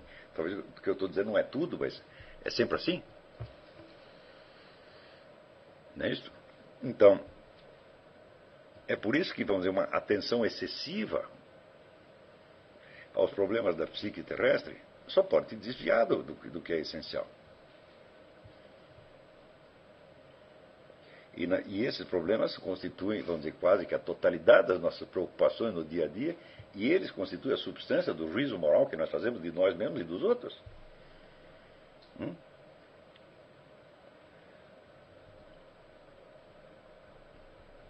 Somem isto com o que eu estava falando a respeito de sociedade industrial e da advento do, dizer, da convivência despersonalizada, da convivência entre funções, né? E vocês vão ver que chega um ponto em que esses julgamentos morais podem se tornar absolutamente insuportáveis. Né? Provocando, então, respostas como a que houve em Esalem, no tipo assim, olha, nós precisamos romper esse gelo, nós precisamos, de algum modo, nos encontrar, falar, quer dizer, precisa haver uma convivência entre as almas e não somente entre as funções. Tá Mas isto, por sua vez, pode se cristalizar, porque isso não acontece só entre indivíduos, acontece socialmente, e, portanto, essa reação, eh, vamos dizer, libertária, como houve em, em Esalen, ela em seguida é absorvida no próprio, na própria estrutura social. E se traduz em movimentos políticos, em ONGs, em entrechoque de poderes, etc, etc. E às vezes pode virar um pesadelo maior do que tinha antes. E eu acho que isso de fato aconteceu. Não é isso? Então, não se esqueça, por exemplo, se você é um sujeito religioso, não se esqueça que você está praticando, entre aspas, a sua, a sua religião num contexto social e econômico que não é próprio dela, mas que filtra a interpretação que você faz dela. É? Então, se você não estudar, não tiver um pouco a consciência da, da, da, desse pano de fundo histórico, que não existe só exteriormente, mas que você internalizou, tá certo? Bom, você pode ir para longe do que é mesmo o espírito da sua religião, acreditando que você está praticando muito corretamente. Não é isso? Então, por exemplo, quando uma pessoa que você conhece, né, é, ela peca gravemente, tá certo?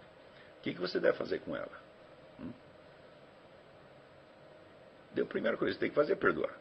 Hum? E deixar que a pessoa seja assim e considerá-la, vamos dizer, na sua integridade de pessoa como algo que está intacto. Tá? E apenas advertir a pessoa do risco espiritual que ela corre. Não fazer desse risco espiritual fazer uma ameaça social. Quando o Cristo diz que você deve perdoar o seu irmão não 70 vezes, mas 7 vezes 70, era isso que ele queria dizer, ué. Você vai perdoar o cara 490 vezes, tá certo? É, mas ao mesmo tempo você estaria falhando gravemente ao seu, ao seu dever se você não o advertisse de olha, isso aí pode ter consequências espirituais terríveis, tá certo? Mas, bem, mas quem está ligando para as consequências espirituais? Hum? Digam sinceramente. Né? Quando você vê um sujeito, né, ladrão, bêbado, adúltero, viado, etc, etc, é com a alma imortal dele que vocês estão preocupados? Ou com a incomodidade social ou estética que ele está causando? Hum?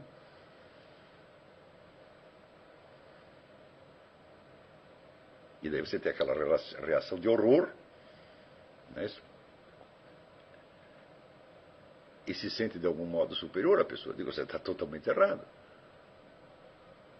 Isso aí não leva a nada. Isso aí só vai prender você e ele dentro deste jogo das tensões da psique terrestre. Não vai levar mais nada.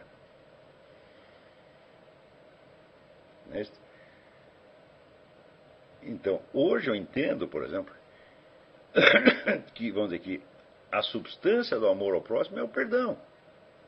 Não é você gostar da pessoa, não é você apreciar a pessoa.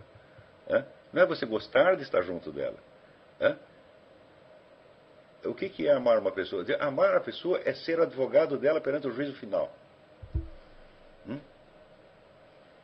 É querer que essa pessoa subsista eternamente, subsista na glória eterna.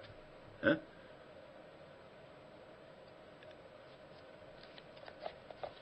E você assumir uma certa responsabilidade por isso. Como se, vamos dizer,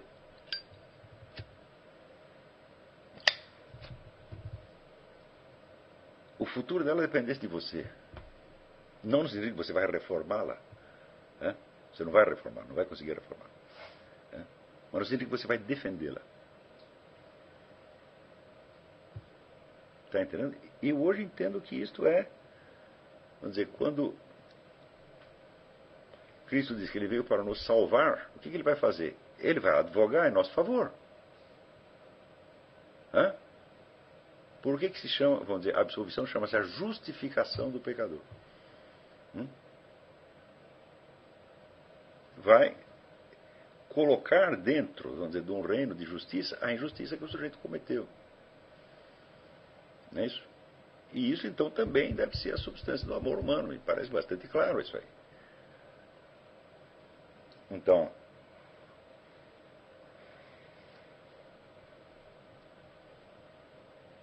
isso quer dizer que determinadas condutas, por exemplo, que nos chocam, vamos dizer, bom, enquanto elas te chocam, você não está compreendendo o que está realmente em jogo ali.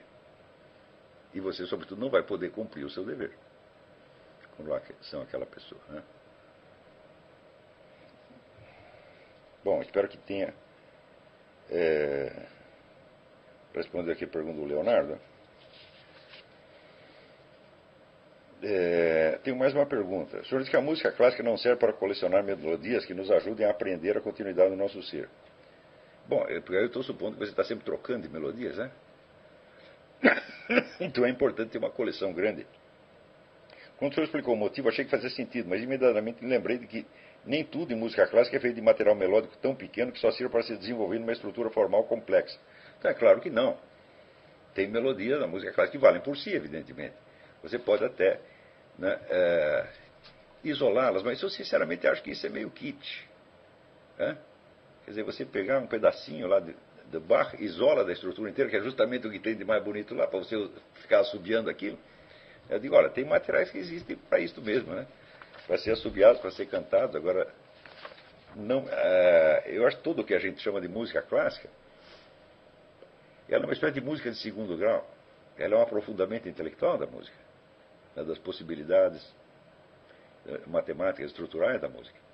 Então, ela vale por isso e não pelas melodias. As melodias, frequentemente, são copiadas da música popular. Márcio Hack, o senhor citou algumas aulas de uma experiência feita por psicólogos com crianças pequenas. O coelho A está jogando bola e deixa cair. O coelho B pega a bola e a devolve para o primeiro. O coelho C joga a bola mais para longe. A totalidade das crianças diz que prefere o coelho B. Isso demonstraria a existência de um senso inato do bem e do mal. É... Sobre isso eu pensei o seguinte: o coelho que aparece nas duas fases da experiência é o coelho A, e portanto é no lugar dele que se põe as crianças. Como se pode concluir da preferência unânime pelo coelho B que existe um senso moral inato? Mas é evidente que elas se colocam no, no, lugar do coelho A, porque foi ele o objeto das ações dos dois. E as ações que estão julgadas são as ações dos outros dois coelhos.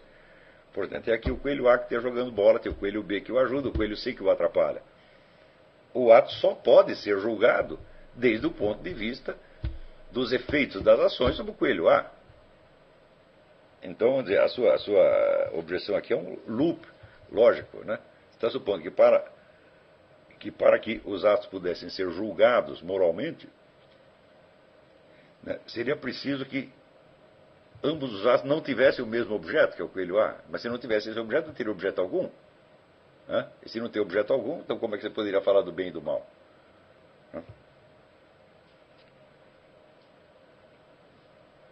É, não é possível que as pessoas tenham preferido o coelho B simplesmente porque ele é o mais benéfico para o A, mas é exatamente isto. É? Entre duas ações que têm, vamos dizer, o mesmo alvo, o mesmo objeto, e que uma o beneficia, o outro lhe traz dano, você prefere o que beneficia. E isso é justamente o que prova né, que ele prefere o benefício ao dano. E que preferem dizer, elas amam mais aquele que pro, produz benefício do que aquele que produz dano, e isso já é um senso moral inato. Né?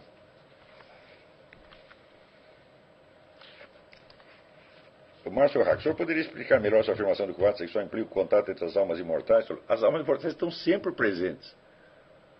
Hum?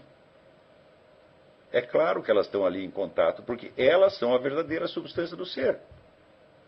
Ainda que você esteja pensando em outra coisa completamente diferente, ainda que você não tenha a menor consciência disso, elas estão lá. Assim como a herança genética de cada um, elas, estão presentes. Quer dizer, ele está descrevendo o ato não como ele aparece na subjetividade humana, que é infinitamente variada, né, mas tal como ele transcorre na realidade com todos os elementos que estão presentes. Hum? Alguns, esses elementos, vamos dizer, eles estão presentes necessariamente em todo ato. São duas almas imortais que estão ali. Quer você pense nisso ou não. não, há não é possível nenhum contato com nenhum ser humano que não envolva sua alma imortal. E, portanto, o ato sexual também.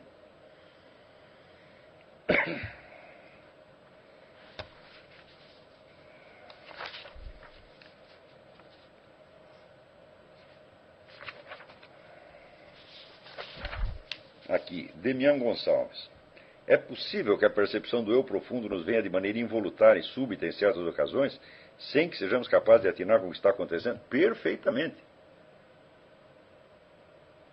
Eu posso dizer que praticamente nenhuma pessoa viveu sem ter esse contato alguma vez na vida. Mas foi exatamente como vocês vê, de maneira involuntária e súbita, sem que você atine com o que está acontecendo. Pergunto isso porque depois da aula 57 passei a recapitular certas experiências que às vezes tenho e não sei explicar. Basicamente, elas costumam ocorrer durante o desempenho de atividades repetitivas ou em momentos de apatia, e a sensação que provoca é de um repentino distanciamento das circunstâncias, acompanhado de uma espécie de silêncio mental. A mais marcante dessa experiência me aconteceu na infância durante um ditado escolar.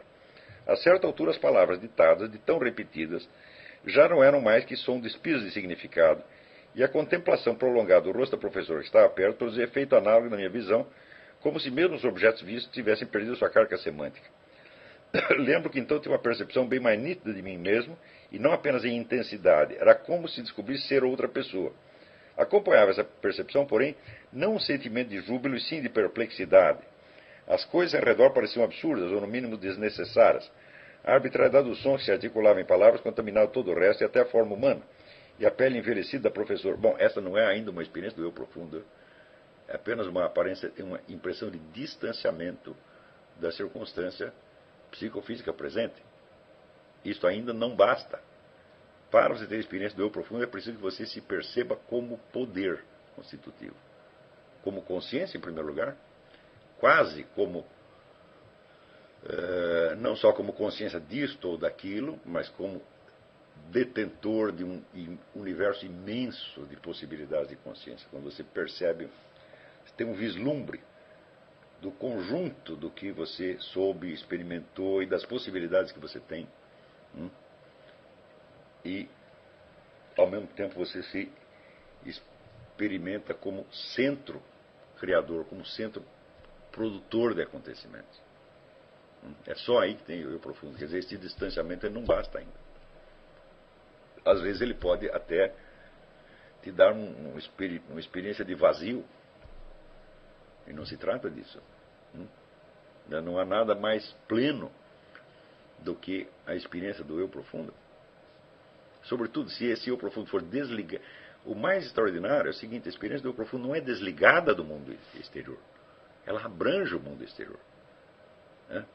Você não está desatento ao que se passa, você não está desligado, você não está lá fechado. Não, não é isto.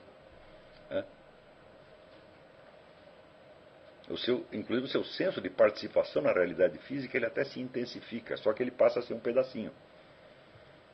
É uma, na verdade, é uma mudança de foco. Hum? Quer dizer, normalmente nós temos a ideia de nós mesmos como alguém que está, vamos dizer, recebendo estímulos, e alguém que está dentro de uma situação. De repente você percebe que a situação está dentro de você. E que o plano da sua alma imortal é imensamente maior do que essa situação ou qualquer outra. Então você não desliga totalmente desta, desta situação. Hum? De modo que isto que você é, sentiu foi ainda apenas um distanciamento, mas é, já é alguma coisa, é.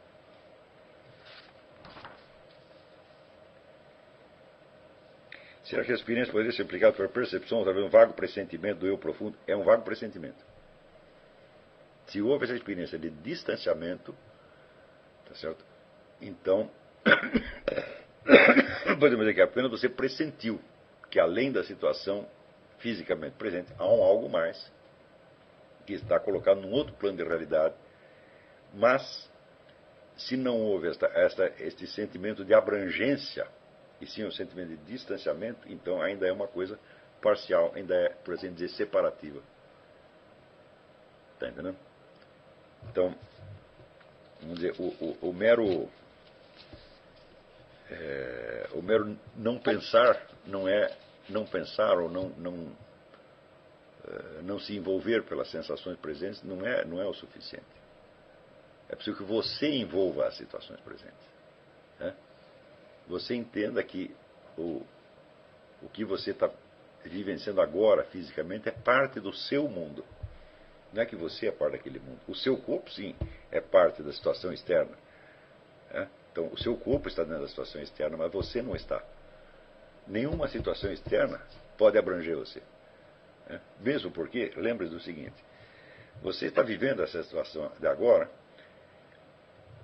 com toda a memória que você já tem do passado, com todas as experiências desenvolvidas ao longo do tempo, com todos os potenciais desenvolvidos ao longo do tempo. Você é tudo isso. Situação, qualquer situação presente, ela envolve o seu corpo, mas não envolve você inteiro.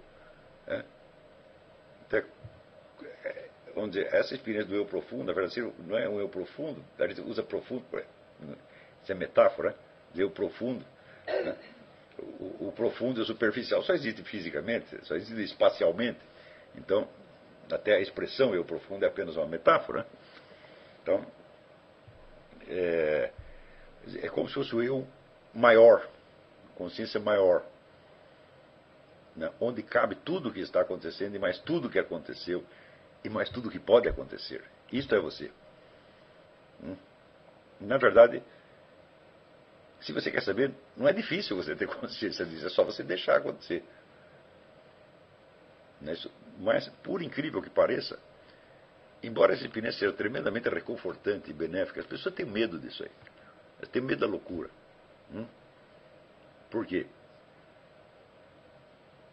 Esta noção, vamos dizer, de normalidade, de sanidade, como identificada apenas com aquilo que é administrativamente reconhecido como o cotidiano normal, é uma das coisas mais, das caminhas de força mais brutais e perversas que foram impostas ao ser humano pela modernidade. É, eu digo, praticamente todo mundo antes da modernidade estava livre disso. É, você vê a naturalidade, por exemplo, com que é, até a Idade Média, ou em qualquer tribo de índio, as pessoas falam de anjos e demônios que elas viram como se fosse uma coisa cotidiana. Né? Então, quer dizer, estão acostumados com um círculo de experiência muito maior, nem por isso ficam loucas. Tá Mas, hoje em dia eu conheço pessoas que se ela teve, por exemplo, uma pessoa que teve uma premonição, ela pode ficar só por causa disso terrorizada, achar que ficou louca só por causa disso. Então, quer dizer, a visão que o ser humano tem de si mesmo foi barbaramente comprimida e exprimida e desumanizada. Então, as pessoas estão vivendo muito abaixo do que o ser humano pode. E é por isso mesmo que surgem coisas como o movimento do potencial humano. Né?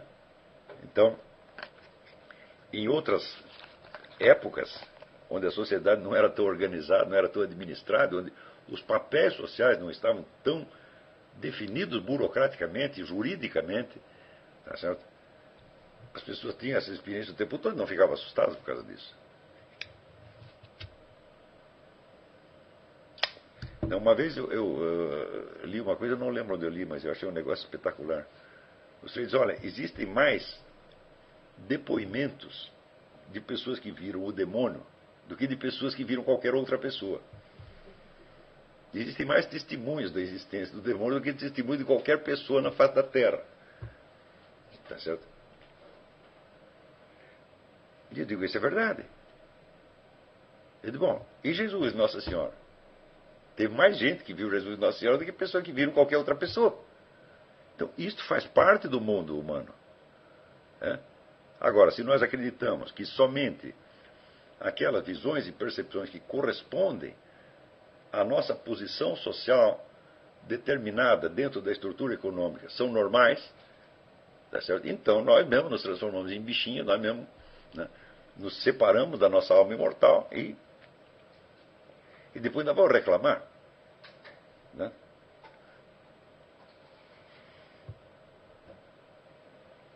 Agora, é claro, vamos dizer que essa, essa abertura ela modifica todo o seu senso de moralidade, por exemplo. Hum? Por exemplo, você passa a julgar as coisas num outro plano. Hum? Não de moralidade material, de que tal coisa assim é errada, tal outra é feia. Blá, blá, blá. Não, mas pelas implicações eternas. Você sonda os motivos que a sua alma imortal teve para escolher isto ou escolher aquilo. Né? E você vê que é coisa de uma gravidade imensa, a gravidade, para dizer, eterna. Né? Então, desse ponto de vista, você passa ser como se você deixa de ser um súdito, você passa a ser um governante, um rei do seu universo, está entendendo? Com toda, toda a responsabilidade para você. Pior, a partir desse momento não existe ninguém acima de você a não ser Deus. Ninguém mais manda em você. Ninguém mais pode te proteger. Ninguém mais pode te ajudar. É só, vamos dizer, é Deus no céu e você na terra, meu filho. E esta é a condição humana real. Existem pessoas assim nós, enquanto nós somos crianças, ou então simbolicamente, dentro de uma, de uma regra de jogo social que é válida nos momentos e não é no outro. Mas, a rigor, todo ser humano é, uma, é um poder autônomo acima do qual só existe Deus, não tem mais nada. E esse acima, gente continua usando a imagem espacial, você vê que coisa? É um, desculpa a expressão, mas é um acima que está dentro. É? algo que é dentro de você, mas que é superior a você ao mesmo tempo. Então, as imagens espaciais normalmente são metáforas apenas. Mas eu tenho certeza que cada um aqui está sabendo do que, que eu estou falando. É... Tiago Meirelles. Eu tentei criar um tópico no fórum, mas eu não obtive sucesso. Digitei todo o conteúdo, apertei o botão para o tópico ser criado, mas quando olhei na lista dos tópicos ele não estava lá. Isso também já me aconteceu. Tem algum truque? Não sei. Escreva para silviogrimaldo, né, arroba gmail.com. Ele deve saber. No tópico eu propunha que os alunos citassem as melhores edições e traduções de qualquer obra que tenham lido, fazendo uma espécie de banco de dados. A minha motivação foi após ler o capítulo do Carpo sobre a literatura grega. Fiz a minha lista de livros e quando comecei a procura, que desastre! Não sabia qual edição é melhor, qual tradução era confiável. Sem contar que algumas obras que anotei não possuem tradução ou são bem raras. Detalhe que sou aluno da Unicamp, a biblioteca lá é bem grande, mas cheia de porcaria. É, aliás, achei muito interessante porque o Carpo cita autores de referência que o senhor também menciona, como Edward Meyer e Paul Friedlander. Já quando fui perguntar para o professor história da minha namorada sobre a obra de Edward Meyer, a resposta foi memorável. Edward quem? Então, veja, desde o início do curso eu é, enfatizei a grande utilidade de você fazer bibliografias, não de tudo que você vai ler na sua vida, mas de tudo que você leria se você tivesse um tempo ilimitado. Tá certo? Quer dizer, você saber quais foram as obras fundamentais em cada área do conhecimento, em todas as épocas, você ter a, a noção da sequência cronológica. Isto é fundamental, ainda que você não leia nenhum desses livros. Dos livros que você botar na lista, você vai ler um milésimo se tanto. Mas você vai saber que os outros existem, como eles estão colocados em relação àquilo que você está lendo. Tá certo? Ou seja, a bibliografia e a cronologia são a estrutura do, dizer, de, de, de, todo o nosso estudo. Por exemplo, quando a gente fala status questione, o que é status questione? É a sequência das discussões que houve ao longo do tempo a respeito de um determinado tópico. Sem a cronologia, como é que você vai fazer isso? Né? Se você não. É, não sabe, por exemplo, qual a data original de publicação de um determinado trabalho, tá certo? Você só sabe a data da última edição, você está deslocado no tempo. Né? Às vezes a data de publicação também não diz muita coisa, porque um texto pode ter sido escrito no século XVIII, publicado dois séculos depois. Isso aconteceu com vários escritos de Leibniz, só apareceram no século XX, mas ele já tinha pensado tudo aquilo no século XVIII. Então você ter a cronologia real das coisas é muito importante, tá certo?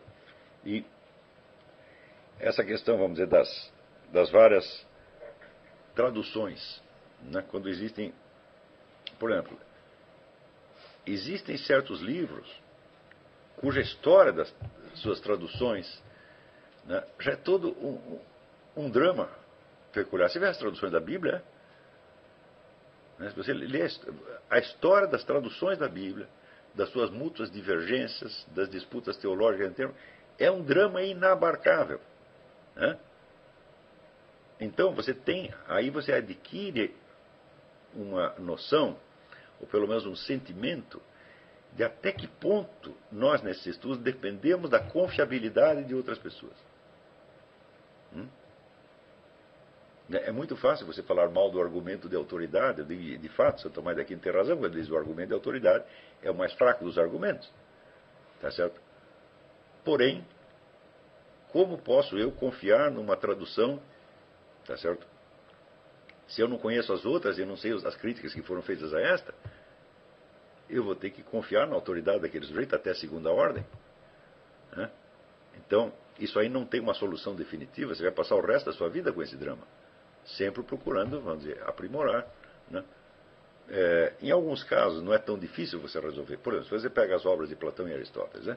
há um certo número de edições que se tornaram, por assim dizer, padronizadas. E as é, novas edições que são feitas geralmente se baseiam nessa.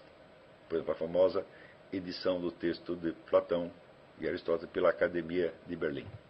Hum? Que até hoje você pode comprar se você quiser, custa os olhos da cara, tá certo? Mas supõe-se que as demais edições se basearam naquele texto. Hum? Porque estava muito bem feito, então marcou uma, uma época. Eu digo, bom, mas e se o texto da Academia de Berlim estiver errado? Falar, meu filho, aí ferrou. Hum? Você veja, eu tenho um amigo que mora na China, que mora há 18 anos na China, é um membro da Academia Chinesa de Ciências, e ele fez um estudo sobre o livro mais antigo da medicina chinesa, que se chama o Livro do Imperador Amarelo. E descobriu que tem erros né, de transcrição e de tradução daquilo que se consagraram no tempo há mais de 12 séculos. O cara nem é chinês, né? é um brasileiro. É claro que quando ele mostrou isso, as pessoas ficaram escandalizadas. É? Tanto que durante oito anos ele tentou apresentar a tese dele, as pessoas não deixaram. No fim, deixaram e tiveram que dar nota máxima para ele. Fazer o quê? Né? Lamentavelmente, os sujeito têm razão. É o que disseram. Então, isso aí pode acontecer em qualquer texto. Mas não espere ter a solução disso. Você vivenciar esse pro problema é uma das coisas apaixonantes de uma vida de estudos. Porque você vai ter de novo e de novo e de novo a experiência dizer, da fragilidade humana, a experiência da incerteza. E a experiência da necessidade desesperada que os seres humanos têm de se ajudar uns aos outros para poder chegar a alguma coisa. Hum?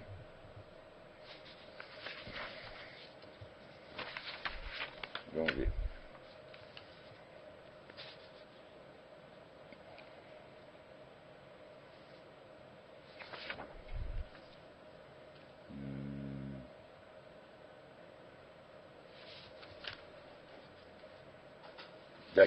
Nestor.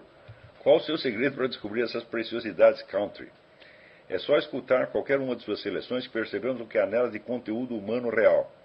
Compare isso à música popular brasileira que crescemos ouvindo, ou ao rock de Pink Floyd, Led Zeppelin, ou aos que estão na moda hoje. Esses só falam de clichês e poses vazias, quando não de aberrações abertamente satanistas, enquanto o country, que é considerado coisa de jeca, fala do mundo como ele é. Mas, bom, em grande parte eu tive sorte nessa, nessa, nessa busca, né? De, através de quando algumas composições assim me, me agradavam, então eu via uma pergunta que eu fazia, bom, se essa pessoa fez música boa, ela deve ter tido um parceiro que também fazia, então vamos ver com quem que esse indivíduo fazia shows. Talvez a gente descobre outro, e outro, e outro, e outro, outro, outro. Mas o fundamental é você ter dentro de você muito claro o sentimento do que você está buscando. Quer dizer, justamente esses, esses é, valores morais e emocionais da coisa. Eu sei o que eu estou procurando. Né? Vamos dizer, seria, é, expressando grosseiramente em palavras, é,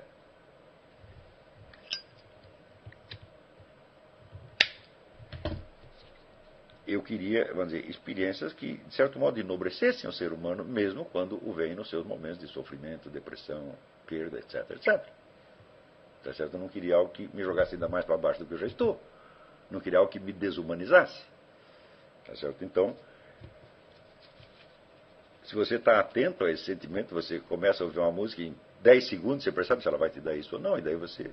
Você nem imagina a quantidade de porcaria que eu tive que começar a ouvir. Não ouvi nenhum até o fim. Ouvi 10 segundos, não, não é isso, não, não é isso, não, não é isso, não, não é isso. No fim chegava alguma coisa. Ainda tem muito mais, tem centenas. Isso vai, vai aparecer com o tempo.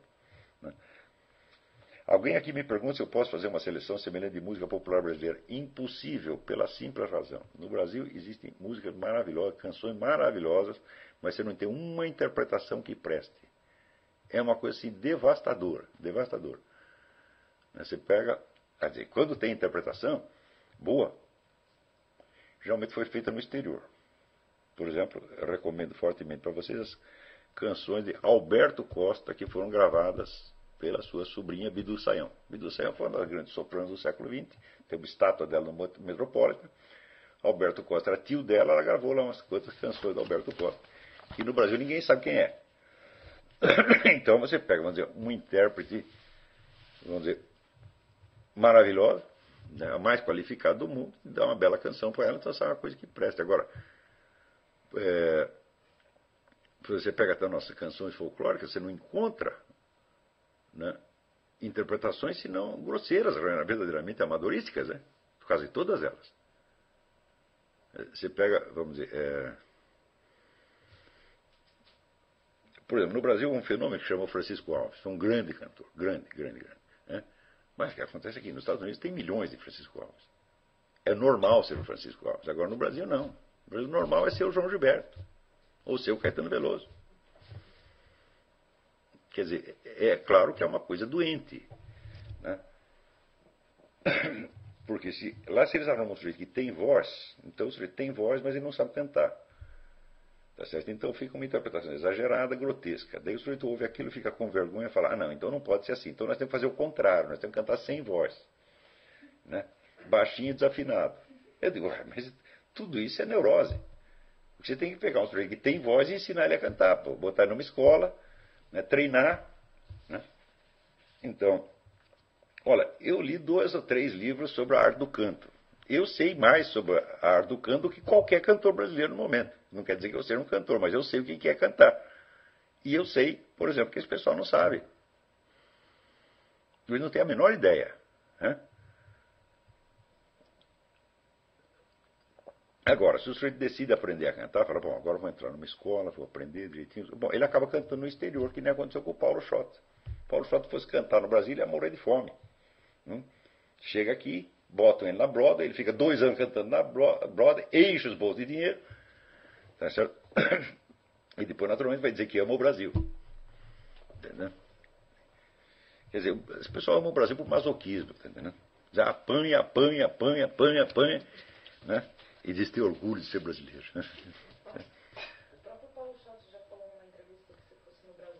O próprio Paulo Schott falou que se fosse no Brasil jamais teria chance.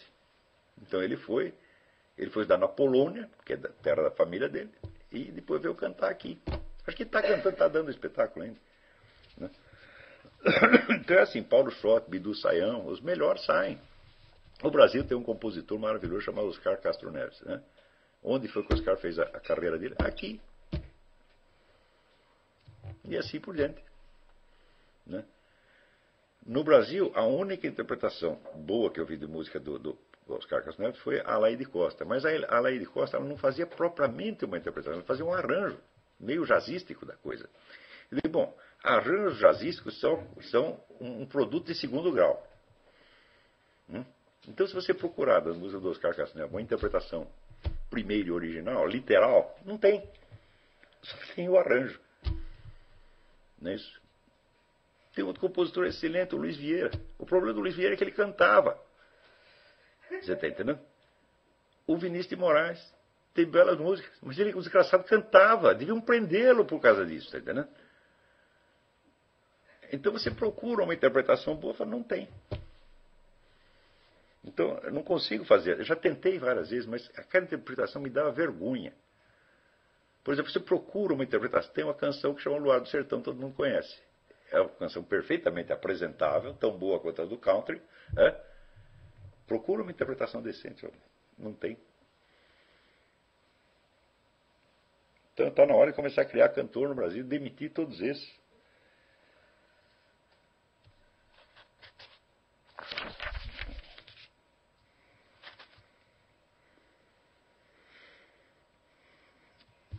Aqui. Silvério Campos.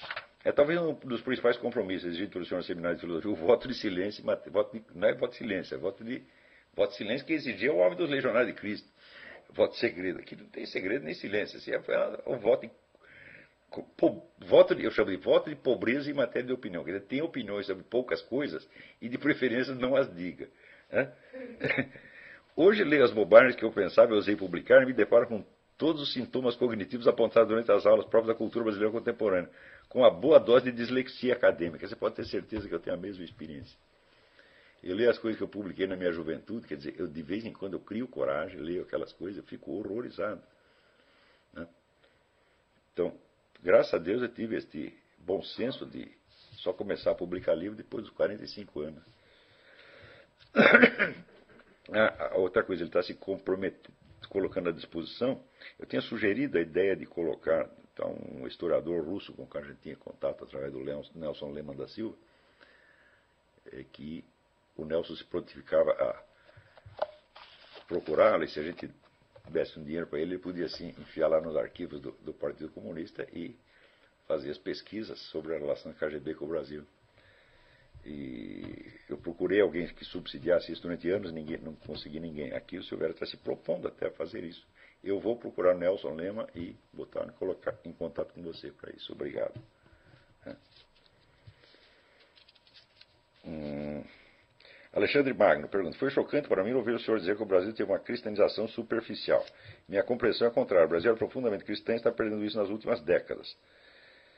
Bom, você acha que é profundamente cristão em contraste com o que você está vendo agora? Tá certo? Mas pergunto a você, em cinco séculos de cristianismo, no, entre aspas, maior país cristão do universo, quantos santos se produziram no Brasil? Hum? Você vai no Peru, o Peru tem umas meia dúzia, o México também tem, o Brasil não, tem. Você pega as obras do, do, do João Camilo Oliveira Torres e algumas do Gilberto Freire, Aí você vai ver até que ponto, vamos dizer, a nossa cristianização foi superficial, sobretudo graças à atuação do Império. Tem muito pessoal monarquista que tem saudade do Império, acho que era uma maravilha. Fala, bom, sob certo aspecto, foi uma maravilha mesmo. Né? Pelo menos ninguém metia a mão no dinheiro público, né? eram pessoas de real boa intenção e de altíssimo nível intelectual, mas tinha isso. O Império atrapalhou muito a atuação da igreja no Brasil, quer dizer, cortou as pernas da igreja. Então o Brasil ficou um século. O Brasil que tinha sido formado na, colônia pela ordem jesuíta, o Brasil ficou um século sem expansão da igreja. Isso é grave. É?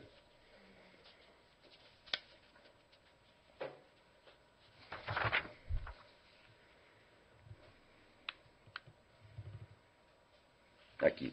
Vanderlei Dantas. Muito me alegra terminar a leitura da segunda aula do seu curso de filosofia. Suas aulas têm suscitado muitas reflexões. Pude compreender melhor seu livro Aristóteles em nova perspectiva a partir dessa aula. Quero agora retornar ao seu livro para nova leitura. Realmente, há muito esperava esse momento de aprofundar, me aprofundar no universo olaviano. Bem, enviei um necrológico e procurei também a gramática latina do Napoleão. Como disse, sou professor em área indígena e lá na aldeia não há internet, então estarei fora por um mês. É, sei que o senhor deve ser muito atarefado, tenho pensado se haveria alguma indicação da sua parte de alguém com quem eu pudesse estar compartilhando as reflexões e dúvidas que surgem enquanto leio as aulas alguém que estivesse na sua equipe, mesmo alunos, mas com quem eu pudesse estar compartilhando as impressões de leitura do seu trabalho. Deixei o meu e-mail no fórum na área de apresentação. Como nenhum outro aluno entrou em contato, acabo por me sentir tanto quanto isolado. Ó, gente, isso aqui é importante, isso aqui é um apelo dramático. Procure lá Vanderlei Dantas. Tá certo? Se o homem não tem internet, só pode ter acesso à internet de vez em quando, né? então é muito importante que esteja em contato com ele. Tá certo? Fica aí o apelo. Não, não deixa o homem sozinho, não. Isolamento enlouquece.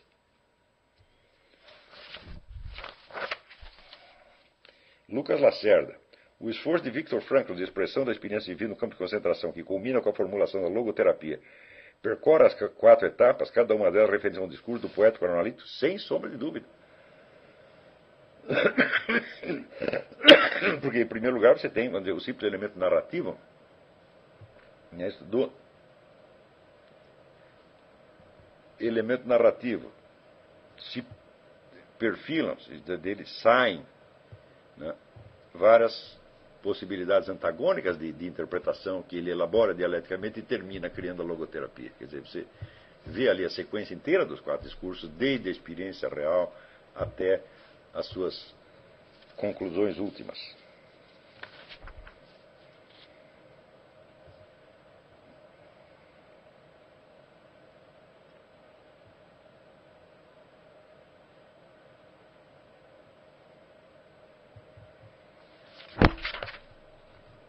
Aqui um cidadão cujo nome eu não vou ler porque ele está falando da sua vida sexual, então não vamos divulgá-lo.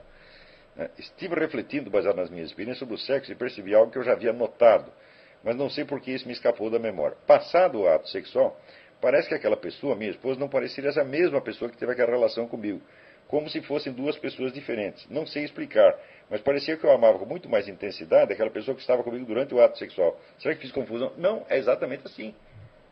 Tá certo? Porque, em primeiro,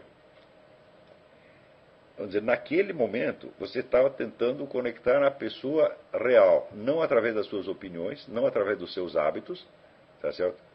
Mas, vamos dizer, através da aceitação e assimilação total. Tá certo? Então é claro que você havia como a beleza física dela nesse momento transparece algo da alma imortal, se torna infinitamente mais bela. Né? Isso é inevitável que aconteça. Tá certo? E se não fosse isso, bom, ato sexual para quê? Se é para ver a mesma coisa que eu estou vendo todo dia, pô. Né? Então tem isso. Agora, diga o seguinte: passou o ato sexual, bom, agora você sabe quem é aquela mulher. E você sabe que ela não é só aquela que você está vendo no cotidiano. Então o que você tem que fazer? Você tem que defender esta, porque você sabe que ela é algo mais do que você está vendo. Está entendendo? Então, eu acho que é isso aí. Foi, acho que foi tudo aqui.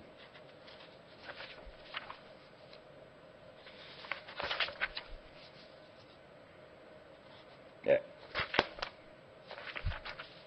Foi mesmo. Então até a semana que vem. Muito obrigado.